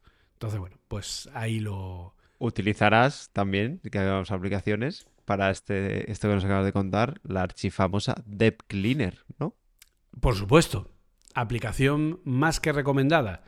La archifamosa aplicación Dev Cleaner, D-E-V Cleaner, que la tenéis en el App Store, que es gratuita, pero que lo único que le falla es que no es capaz de borrar los... eh, o sea, no es capaz de borrar todo lo que tiene que ver con las previews de SwiftUI. Es el problema. DevCleaner. DevCleaner, que es una aplicación muy recomendable, donde podéis borrar todos los simuladores que tenéis ya. Son, más que simuladores, todo el soporte de versiones ya obsoletas cuando vais actualizando de versión de Scout. También borra los Derived Data, borra las cachés de documentación, borra bastantes cosas. Lo que no borra son, es la caché de las previews de SwiftUI, que es bastante, bastante eh, crítica, ¿vale? O sea, eh, para que os hagáis una idea, podéis estar acumulando fácil un mínimo de 10 a 20 gigas de espacio por semana de trabajo en SwiftUI. Por eso que hace falta que el base sea 512, por lo menos. Sí, sí, o sea, yo he llegado a borrar de cachés de SwiftUI en un tiempo en el que me quedé un poco así como más atontado y no estuve pendiente. Yo he llegado a borrar fácil sesenta y tantos gigas de cachés de, eh, de lo que sería las previews, ¿de acuerdo? Pues, Que y además hecho- te borra los archives también que haces. Si, si no tienes integración continua y haces los archives desde eso, a lo mejor te das cuenta de que son bastantes gigas si haces muchos. Pues sí. Si queréis borrar los, las previews de SwiftUI, tenéis que usar un comando, ¿vale? Tenéis que usar un comando con la eh, con el con o sea, teniendo instalado eh, la línea de comando de Scout, ¿vale? Que no todo el mundo lo tiene instalado, pero que es muy simple porque simplemente ponéis Scout eh, espacio doble guion install, ¿no? Creo que es, si no me equivoco. Mm. Y se instalaría, ¿vale? O select o algo así, no De recuerdo. hecho, cuando actualizas Scout, yo creo que te detecta si la tienes o no y te pide o actualizarla o, o instalarla. Pero sí, puedes tener algún paso de que no, que no lo tengas. Pero vamos, lo puedes bajar desde el propio Scout o si no instalarlo. Pero una vez hecho eso en línea de comandos, simplemente pones xcerran espacio sin ctl espacio guion guion set espacio previews espacio delete espacio all. ¿Vale? Y así borras todas las previews. Pues es la misma que, que tengo yo. De hecho, la he tenido que utilizar porque se me quedaba. Con Swift Data se me quedaban unos datos. O sea, claro, hice cambios gordos, hice migración y se me quedaba ahí. Y en el dispositivo borras la aplicación y la vuelves a instalar y no hay ningún problema. Pero claro, las previews me petaban porque la migración daba fallo, entonces tuve que utilizar esto para reiniciar todo en las, en las previews. Buena puntualización, efectivamente. Si estáis con Core Data y hacéis un cambio en la base de datos sin haberlo desplegado, la preview se os puede corromper. Y entonces la única manera es hacer este comando para que borre toda la caché de la preview y pueda volver a generar la base de datos. ¿Vale? Efectivamente. Efectivamente. Que eso me lleva a una aplicación que también tengo que hace esa. eh, que hace también esa función. Que es la aplicación de Rocket Sim. Que supongo que la Ah, conocerás. de Vanderly. Sí, la de Vanderlei. Efectivamente. Pues es otra aplicación que funciona por suscripción, que no es muy cara, yo la tengo comprada, ¿vale? O sea, estoy suscrito Y es una aplicación que se llama Rocket Sim, que te permite grabar vídeos del simulador en MP4, grabar GIFs, hacer capturas de pantalla, borrar las previews, borrar el derived data, activar el State Manager, te permite, eh, pues bueno, retocar un montón de elementos o acceder a un montón de valores dentro digamos que le pone superpoderes al simulador, ¿vale?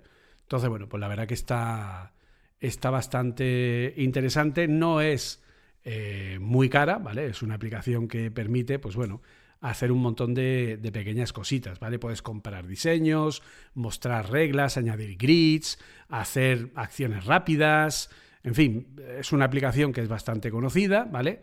Y la verdad, pues que funciona, funciona bastante bien, ¿vale? Entonces, bueno, pues permite incluso poner rules y poner lupas para ver dónde van los elementos, si están colocados correctamente, si no, si respetan las líneas, eh, puedes ver el contenido del, del user defaults, por ejemplo, y te muestra todo lo que tienes grabado en él dentro de la propia aplicación, puedes crear acciones rápidas, puedes simular la localización de una manera más, eh, más práctica, puedes simular el modo avión dentro del simulador para ver cómo reacciona tu aplicación a cambios de tener o no tener red. Son un montón de pequeñas opciones que además el tío le va poniendo cada vez más cosas y que, bueno, pues la verdad que está interesante. Se llama Rocket Sim. Pues o sea, la conocía porque al final, bueno, pues sigo, sigo el trabajo de, este chico y su blog, pero yo utilizo una de, de, alguien que también, que también te sonará, que se llama Paul Hudson, que tiene una aplicación... No, no, no, me suena a mí.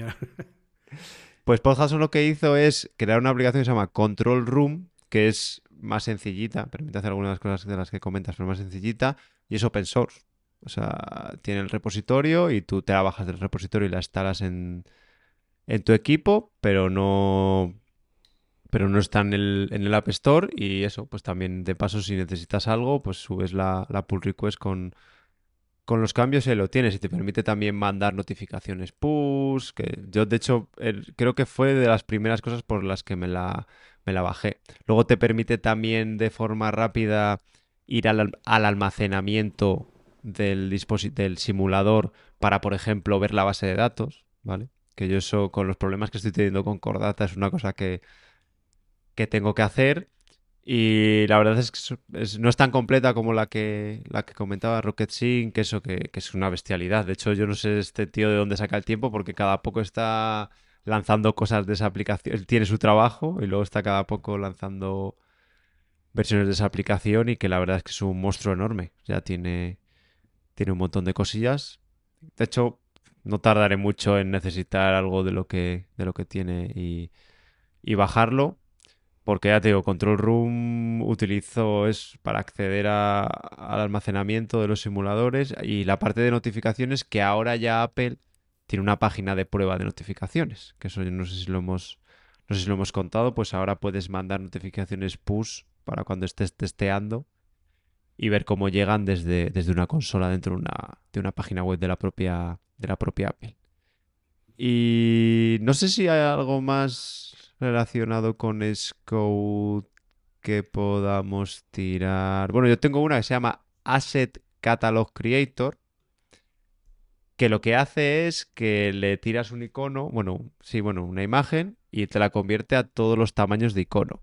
Que hasta creo que es Code 14 para iOS hacía falta poner todos los tamaños de icono, dárselos tú, ¿vale? Ahora arrastras un icono de 124 por 124, de 1024 por 1024 y ya te lo hace, pero para Mac no. Y si haces Apple Watch y otros dispositivos, no. Entonces utilizo esta, esta aplicación. No sé si tú utilizas alguna aplicación similar para convertir a, los formatos. O tú, lo, o tú, Julio, lo conviertes a pelo.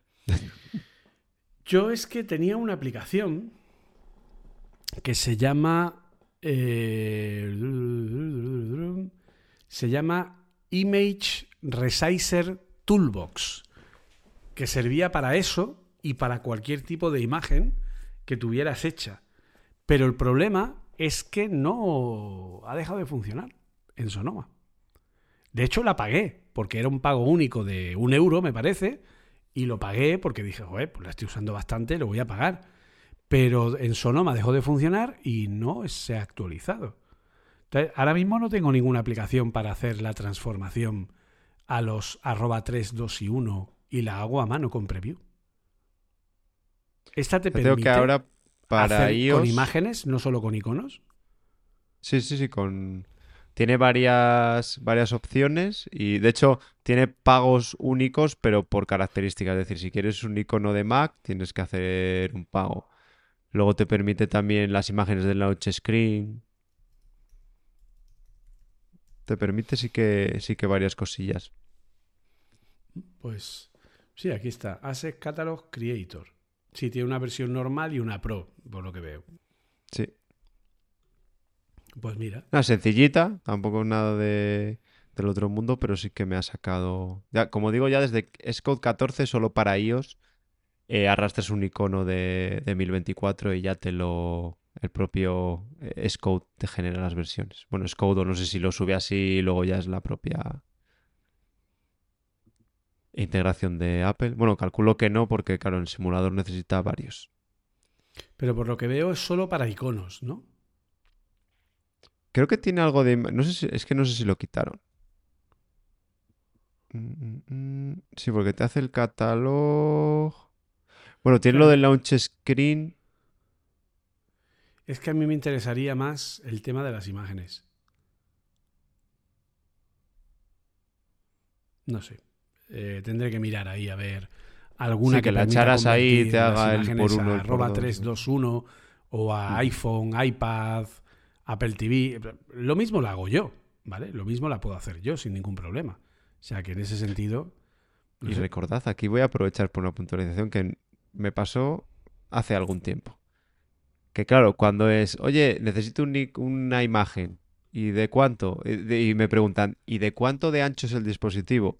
Y cuando le digo 344 puntos, se me quedó con cara de póker. ¿Cómo que puntos? ¿Qué es eso? Y dije, claro, es que cada, luego cada resolución es cara y no sé qué. Y ya luego me dijo, vale, sí, muy bien, ¿de cuánto necesitas la imagen? y ya dije, pues 344 puntos por 3, que es la máxima que hay, pues te da mil, mil y pico, ¿vale? O sea, que, una imagen por 3 no es al final que como, el, digamos que en la eh, las magnitudes se miden en puntos, pues si tienes una arroba 3, pues es por 3. Entonces el, recurso que te tienen que dar más grande es el, el arroba 3. Ah, por cierto, y otro truco, joder, es que se me ocurren todo el rato cosas. Yo estaba utilizando últimamente imágenes, en lugar de eh, todas las escalas, yo cogía un PDF y el PDF que se rescalase. ¿Vale? Para solo tener uno. lo suyo. Yo, de hecho, a, los, a, los, alumnos les recomiendo usar SVG. Pero el problema es que no todo está en SVG. Vale, pues truqui. Eh, lo exporto. Si exportas el PDF que ocupan un huevo, pero un huevo. Si lo exportas a HEIF, creo que es el formato de foto de, imagen de, propietario, digamos, de Apple, ocupa muchísimo menos si es compatible con Xcode. Pero alucinante, ¿eh? O sea, de imágenes que me pesaban un mega y pico en PDF a 50K en H.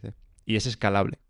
Tú le das, le metes el más gordo, o sea, el, que tenga el por 3 y te lo escala hacia abajo, perfecto, sin ningún problema y ocupa mucho menos. No tenía ni puñetera idea y, y tuvimos el problema este de que tú tienes una aplicación que ocupa más de 100 megas, entonces si lo vas a descargar a través de internet te, pita, pues bueno, el producto nos, alguien lo vio y nos dijo, oye, vamos a ver si conseguimos bajarla de 100 megas y cambiando las fotos de PDF, o sea, las imágenes, los recursos de imágenes de PDF a H y H E CF creo que es, o H I C, me, me, pasa con la F, ya te lo te baja un montón.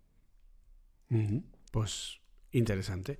Yo a los alumnos les digo que usen vectoriales. Lo que pasa es que el problema es que, claro, los vectoriales no siempre eh, no, no funciona para todo, ¿vale? Al final, pues si puedes, si tienes que hacer arroba 3, arroba 2, arroba 1, si quieres hacer para iPhone, para iPad, etcétera, pues bueno, ahí tienes las, las opciones a ese respecto.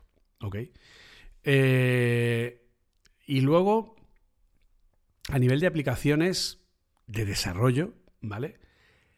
¿Qué más aplicaciones? Yo, por ejemplo, a nivel de desarrollo, hay una que uso mucho, que seguro que tú la utilizas también, que es la de Postman, ¿vale? Que es una de las pocas aplicaciones que tengo eh, que son Electron, ¿vale?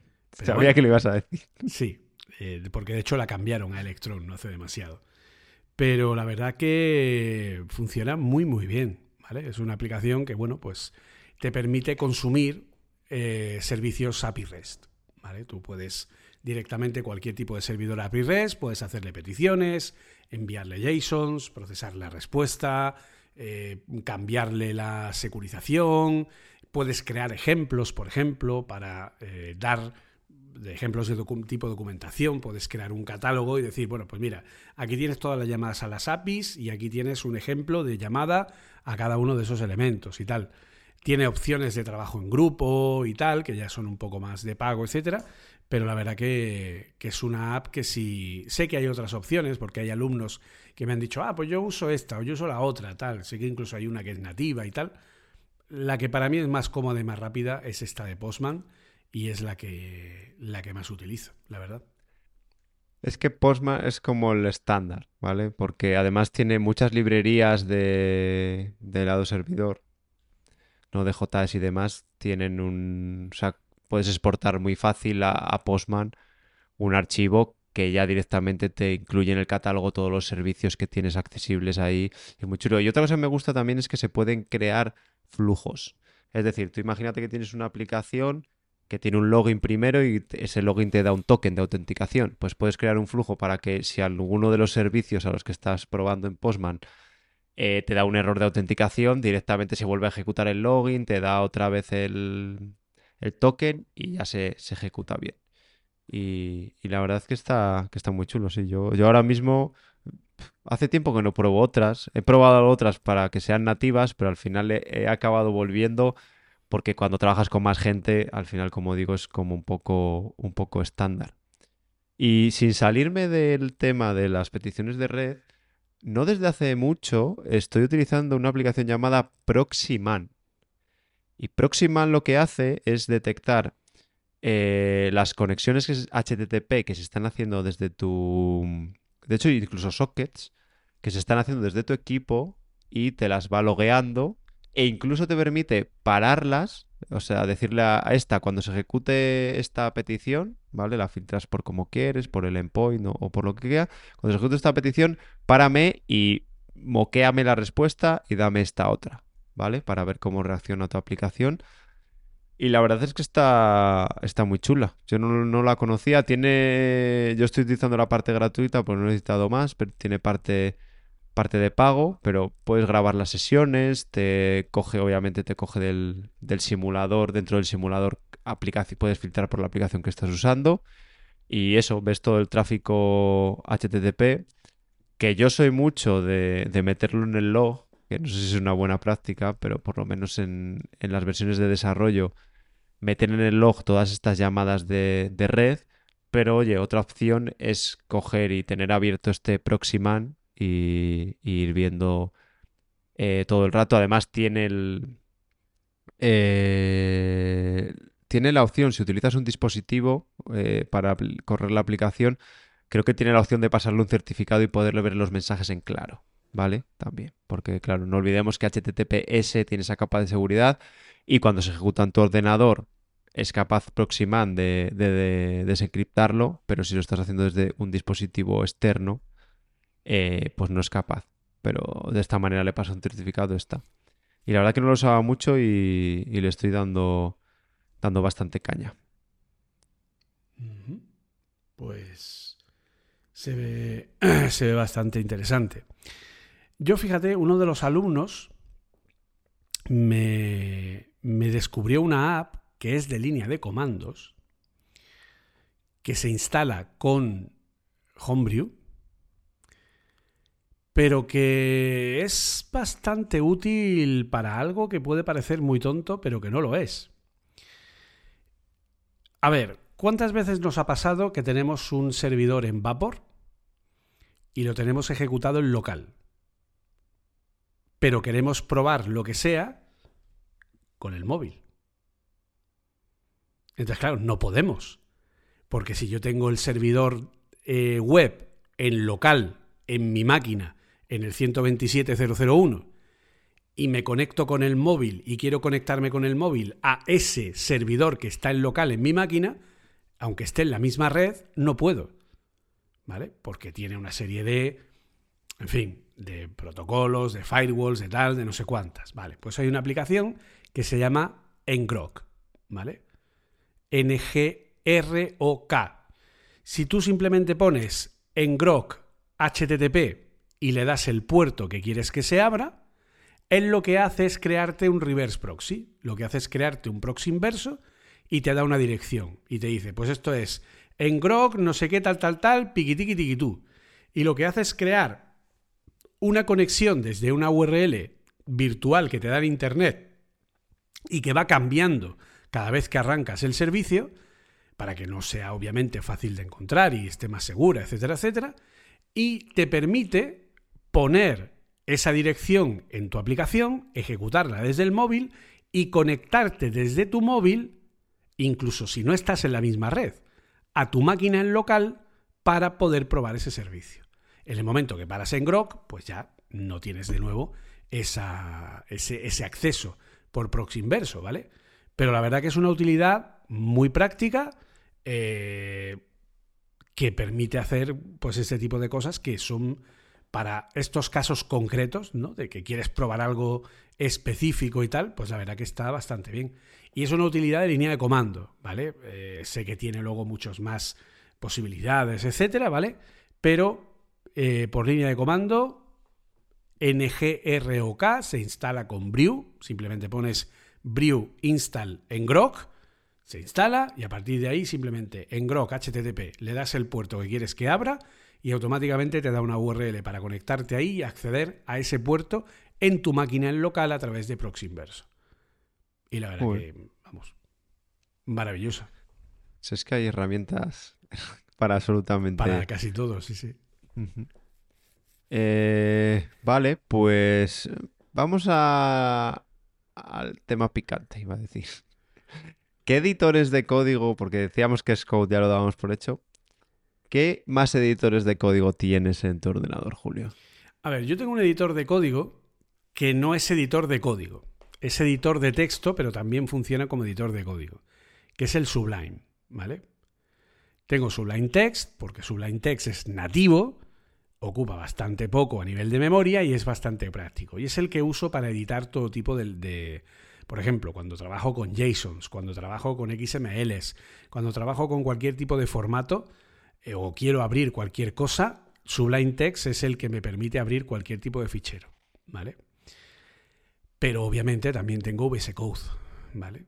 Tengo VS Code porque tengo el plugin de eh, GitHub Copilot y porque es el que uso cuando desarrollo en Vapor. Pues es que eso te iba a decir yo. Yo era muy pro Sublime, pero cuando ya salió y de hecho Sublime lo tenía con varias cosas para Git y demás, porque si no es bastante simple, es que como dices tú, es no es un editor de código, es un editor de texto que luego con plugins puede llegar a hacer un editor de, código, pero yo sucumbí en su día y, para todo lo que no es Apple uso, uso VS Code. De hecho, ya lo tengo bastante vitaminado, pues eso, para arrancar backend en Node y demás, pues ya tengo bastante callo y, utilizo varios plugins que, tiene para hacerlo. Yo VS Code, de hecho, incluso tengo instalada la versión Insider porque GitHub me dio acceso a la beta de, Copilot eh, que está solo en esta parte, ¿vale? Y pues eso. Y luego, pues a nivel de extensiones, pues obviamente tengo la extensión, a ver, tengo las propias de Microsoft, extensión de C Sharp, extensión de .NET, extensión de, eh, de Dev Containers, ¿vale? Extensión de Docker, pero también tengo en la extensión de Code LLDB, que es el, la posibilidad de hacer, eh, debugging de C++, de RAS y de otros lenguajes, entre ellos el propio Swift. Y luego, por supuesto, tengo el plugin de Swift oficial y, por supuesto, el plugin de Leaf, el plugin que permite el syntax highlight de los ficheros Leaf de Vapor para creación de eh, páginas directamente. Eso también lo tengo eh, puesto aquí con extensiones. ¿Vale? Entonces, bueno, pues. Yo estaba echando un vistazo a las extensiones. Tengo de Python que estuve, creo que en verano. No sé si este verano ya el pasado estuve haciendo mis pinitos. Tengo el plugin de Mojo, que es de Mojo, que estuve el otro día también haciendo algunas cosillas. El de Docker, el de Docker me gusta mucho porque puedes ver directamente y arrancar los contenedores desde, desde ahí. La verdad es que está, está bastante chulo porque además eso, si estás trabajando con Docker y normalmente los, los proyectos que tengo de Docker de, de, backend los tengo en el propio VS Code, pues lo tienes todo, todo unido y está, está muy bien, la verdad. Pero no, creo que tenía más plugins, pero tampoco... Bueno, tengo... Ah, el de Git ya viene, ya viene unido. Y... ¿Tienes algo más? ¿Algo que confesar? Yo tengo un secreto, una vergüenza que sacar una ruina, que, como el podcast de, de la ruina, que es que tengo Android Studio también como editor de código. Bueno, a ver, eso lo entendemos porque estás ahí. Yo lo tuve durante un tiempo, mientras lo tuve que usar para un proyecto. Bueno, de hecho, te voy a contar algo, te voy a contar un secreto inconfesable que seguro que tú también lo tienes. Tengo Unity instalado. Yo ya no, yo también, como estoy utilizando sí, pero ya no, ya no lo tengo instalado. Yo sí tengo ahora mismo Unity instalado porque eh, hicimos una actualización del juego que, que tenemos en, en, Steam y entonces lo tenía, lo tenía instalado. Entonces, bueno, pues es un poco ahí la, el tema ¿no? medio inconfesable. Y luego, oye, y hemos pues tocado la parte de back, Julio. Eh, ¿qué, programa tienes tú para acceder a base de datos? De Viver. El Castor. El Castor, A ver, yo tengo dos apps, ¿vale? Tengo el, la aplicación DB Browser for SQLite, que es una aplicación que es muy antigua, pero que es muy práctica y muy rápida de hecho, al final eh, fue una de las primeras que tuvieron soporte para Apple Silicon, porque se ve que es súper nativa de Mac con AppKit, ¿vale? Eh, entonces, cuando quiero abrir de una manera rápida cualquier base de datos SQLite, entre ellas Core Data o Swift Data, pues con esta va tirado. Y luego tengo la de DBeaver, ¿vale? D-B-E-A-V-E-R. Es un, tiene una versión community que es gratuita, que es como un castor y esta básicamente para mí es, eh, bueno, pues el TOAD, ¿vale? los, que, los que hayan trabajado con Oracle recordarán que existía una aplicación, o existe una aplicación, llamada TOAD, SAPO, que es el Tool for Oracle Administration Developer, ¿vale? Que es una aplicación que permite, eh, bueno, pues hacer un montón de tareas de administración de Oracle de una manera muy sencilla y que luego tenía versiones para otras bases de datos. Pues bien, eh, DeViver es eso, es una navaja suiza de bases de datos. Es capaz de conectar a cualquier base de datos que queramos, pero cuando digo a cualquiera es absolutamente a cualquiera, ¿vale? O sea, es una aplicación que está hecha en Java, eh, pero que está muy, muy, muy bien hecha, que tiene un montón de posibilidades que se actualiza cada muy poco, ¿vale? Y que permite conectar a bases de datos de tipo, pues te digo, permite conectar a PostgreSQL, permite conectar a SQLite, a DB2 de IBM, permite conectar a DuckDB, a MariaDB, a MySQL, a Oracle, a Microsoft SQL Server, a TDB, a Apache Calcite, a Apache Drill, a Apache Hive. Luego tenemos la posibilidad de conectar a Ignites, a Apache Hive, a Phoenix, a Spark, a Cina, eh, yo qué sé, Azure, varios tipos de Azure, Azure SQL Server, ClickHouse, eh, incluso a CSVs como si fueran bases de datos, Firebird, eh, Google BigQuery, Google Cloud, SAP HANA, Ingress, SAP, Matchbase, Cognitio, Jennifer, eh, yo qué sé, todo, Salesforce, Redshift, OpenSearch, la leche, o sea, Presto DB, en fin, yo creo que no hay prácticamente nada a lo que no sea capaz de conectar como bases de datos, ¿de acuerdo? Y, y todo con una interfaz muy amigable, muy bien hecha, eh, con un montón de posibilidades. Yo tengo todas las conexiones de Postgre ahí directamente. Te permite además hacer migraciones entre distintos esquemas. Puedes sacar todos los SQLs de un esquema y luego volcarlos en otro. Puedes hacer sincronía de datos de una base de datos sobre otra y te crea los inserts y te lo hace todo automáticamente. Una pasada. Muy, muy, muy, muy recomendable. Pues yo no me acuerdo de dónde venía, pero ahora mismo estoy utilizando DataGrip, que es de, de la suite de IntelliJ, que es pues los que crearon en su día, bueno, Eclipse, que no sé si sigue usando para Java, pero de ahí, de IntelliJ, de hecho Android Studio sigue teniendo, eh, sigue viniendo de, de IntelliJ. Eh, y uso, uso, DataGrip por la única y exclusiva razón que tuve que utilizar, eh, o sea, que me tengo que conectar muchas veces a bases en MongoDB y era de los pocos que me dejaba toda la parte de SQL de MongoDB y es que encima en MongoDB te deja hacer queries como SQL, que es lo que yo manejo más. Ahora ya, por desgracia, me tengo que pelear también con la, con la sintaxis de, de consultas de Mongo pero, y de hecho, en las primeras versiones te dejaba leer, pero no escribir en una base de datos Mongo. Y ahora utilizo esta porque es, eh, no sé, eh, también como dices, has dicho tú, Julio, esto también te permite conectarte a todas las tecnologías que se te que se te ocurran y está bastante bien. De hecho, ahora han hecho un cambio de, de interfaz que está bastante bien. También está Chanjava, si no me equivoco. Eh, te consume muchos recursos. Es que ya te digo, los que hayáis utilizado, eh, si no habéis utilizado DataGrip, los que habéis utilizado Android Studio, es igual, porque es de, la misma de la misma compañía y la base, ¿vale? Porque como digo, Android Studio luego tiene una capa de, chapa y pintura de, de Google. Y la verdad es que estoy muy contento porque también te permite hacer migraciones en su día, que eso, también tenía dudas si va, si va a poder hacerlas y, la verdad es que sin, sin, problema. Y luego otro meloncete un poco grande, Julio. Eh, ¿Utilizas algo para, para Git? ¿Alguna aplicación para ver los repositorios? Está dando miedo. Ese silencio me está dando miedo. Sí, uso una muy buena, la mejor de todas. Es Code. Ya me parecía a mí. En mi Mac están prohibidas las aplicaciones de Git. Me han dado tantos problemas, he tenido tantos dramas y he tenido tantos líos con todas.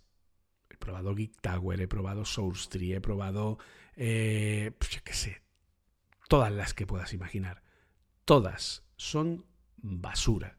Todas tienen problemas de todo tipo y al final fuera.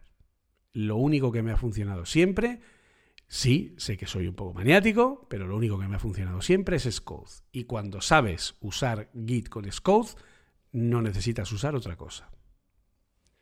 A ver, lo que pasa es que eh, tiene... O sea, tiende a la simplicidad, pero luego te lía un poco, porque el merge sí que está claro. Pero, por ejemplo, un rebase ¿Cómo se hace un rebase? Pues haces pull de la rama que quieres en la otra rama. Y, haces, y eso es un rebase. Pero yo me estaba volviendo loco hasta que mirando por internet, ¿sabes? Y yo haciendo los rebase por, por comando, ¿sabes? Como los animales. Eh, pues ya hay rebase en Scode. ¿No tiene el comando con nombre? Eh, Sería primera noticia, ¿eh? Tiene la opción. Puedes, cuando haces un, un pull, puedes decirle que haga un rebase. Ah, claro, pero no te lo... Sí, sí, es como te digo que lo hago yo. Pero no te pone ahí, ¿sabes? No, no coges el, este y pones rebase, ¿sabes? Si le das la... Sino que lo haces sobre Es cuando haces un pull de, otra rama distinta. Al final eso es el, el rebase. pero no te lo pone por ningún sitio. Y aparte, también te digo, este año le han metido un... que le han metido un rediseño. Aparte de ver los cambios. Sí, con lo del stage. Sí que es verdad que para las PRs, para las pull requests, mmm, da algunos fallos. Y luego tiene otro fallo que me explota la cabeza. Que tú tienes, eh, estás viendo, pues eso, una, una rama. Y te pone a la derecha los cambios. O sea, a la izquierda, perdón. En el menú de la izquierda los cambios. Pero no puedes darle. Y no puedes darle a uno de los archivos donde hay cambios y decir que te lleve a ese mismo archivo en el proyecto. Tú le das al archivo y te pone los dos enfrentados con los cambios, pero no te deja ir al puñetero fuente. No me preguntes por qué, pero a Apple ese atajo no se le, no se le ocurrió. Pero bueno, a ver, yo la 99,9% de las veces con, con el Scode me, me vale y me sobra, la verdad. Ah, bueno, otra vez me pasó que tenía tantísimos cambios de un lado a otro que en la interfaz no se podía ver bien, en los conflictos que tenía en la interfaz no se podía ver bien la flechita para seleccionar si querías el de la izquierda, si querías el de la derecha o, ambos. Y no, no, me acuerdo qué hechizo hice, ¿eh? No me acuerdo cómo lo hice, estirando de una manera o poniendo un tamaño de la ventana que sí que me permitía verlo ahí. Pero bueno, más allá, de, más allá de esas cosas. Pues sí. Pues eh, bueno, pues yo creo que hemos llegado a las dos horas más o menos, o estamos a punto de llegar, ¿vale? Eh, sí, nos quedan cuatro minutos. Así que, pues yo creo que podemos ir cerrando el episodio, más o menos. No sé si tienes alguna recomendación más que haya por ahí de opciones o de aplicaciones que puedan ser interesantes. No, porque nos vamos a quedar en las de desarrollo, Julio, porque si no tenemos cuerda para estar otra hora más. Y yo creo que, de las de desarrollo no me he dejado nada así interesante. Porque yo creo que, es más interesante comentar estas cosillas, estos truquillos, estas cosas y alguna, alguna un poco menos conocida que, decir, no, pues tengo esto, esto y esto y, trabajo en mi día a día con esto que, que interesará menos. Así que yo creo que lo podemos dejar aquí. Sí. Bueno, a ver, mención especial, SF Symbols. O sea, si no lo ah, tenéis, pues no sé qué hacéis eh, con vuestra vida, ¿vale? Es decir, es una aplicación que hay que tener sí o sí, ¿de acuerdo? Pero bueno, aparte de eso, pues sería todo lo demás. Así que, pues eh, vamos entonces a lo que es el final del programa.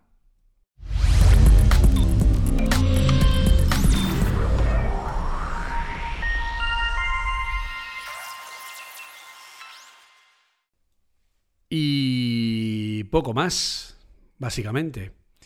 Yo creo que nos ha quedado algo interesante. Hemos comentado, como siempre, pues un poco las, las novedades, las cositas, en fin.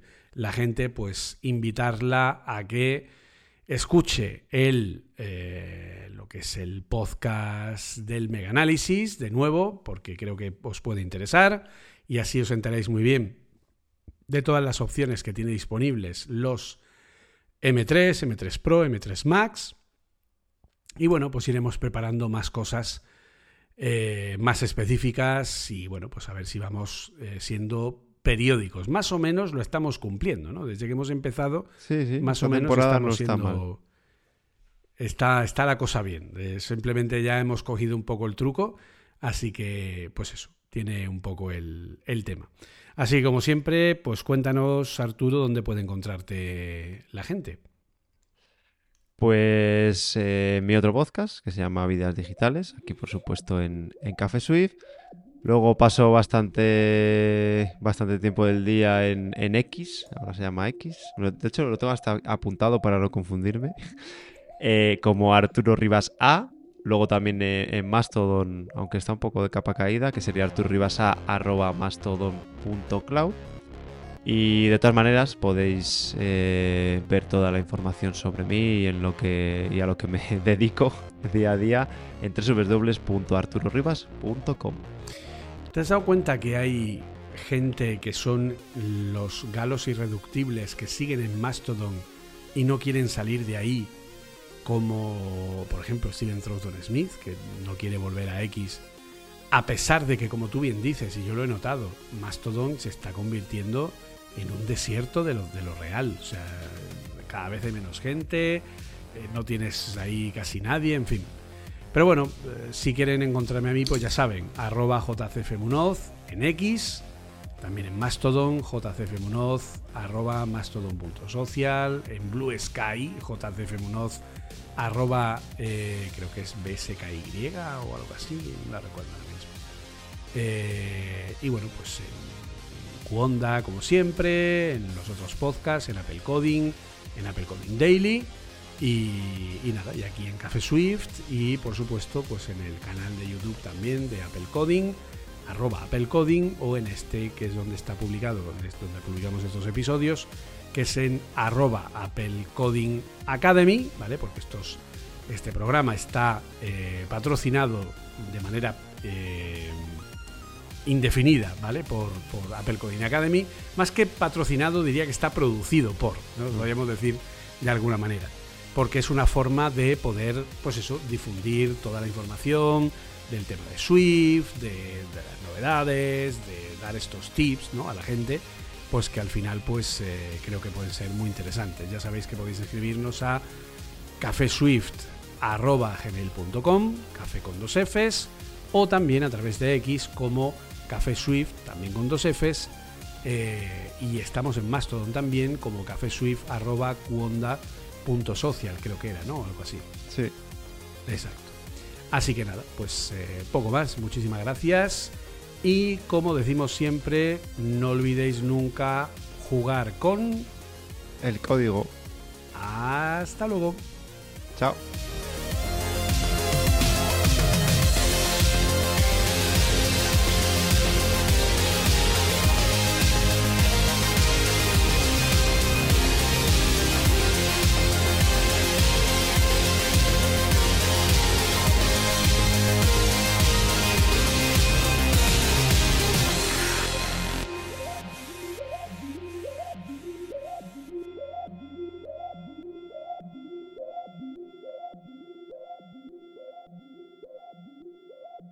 Puedes escuchar más episodios en cuonda.com, la comunidad de podcast independientes en español.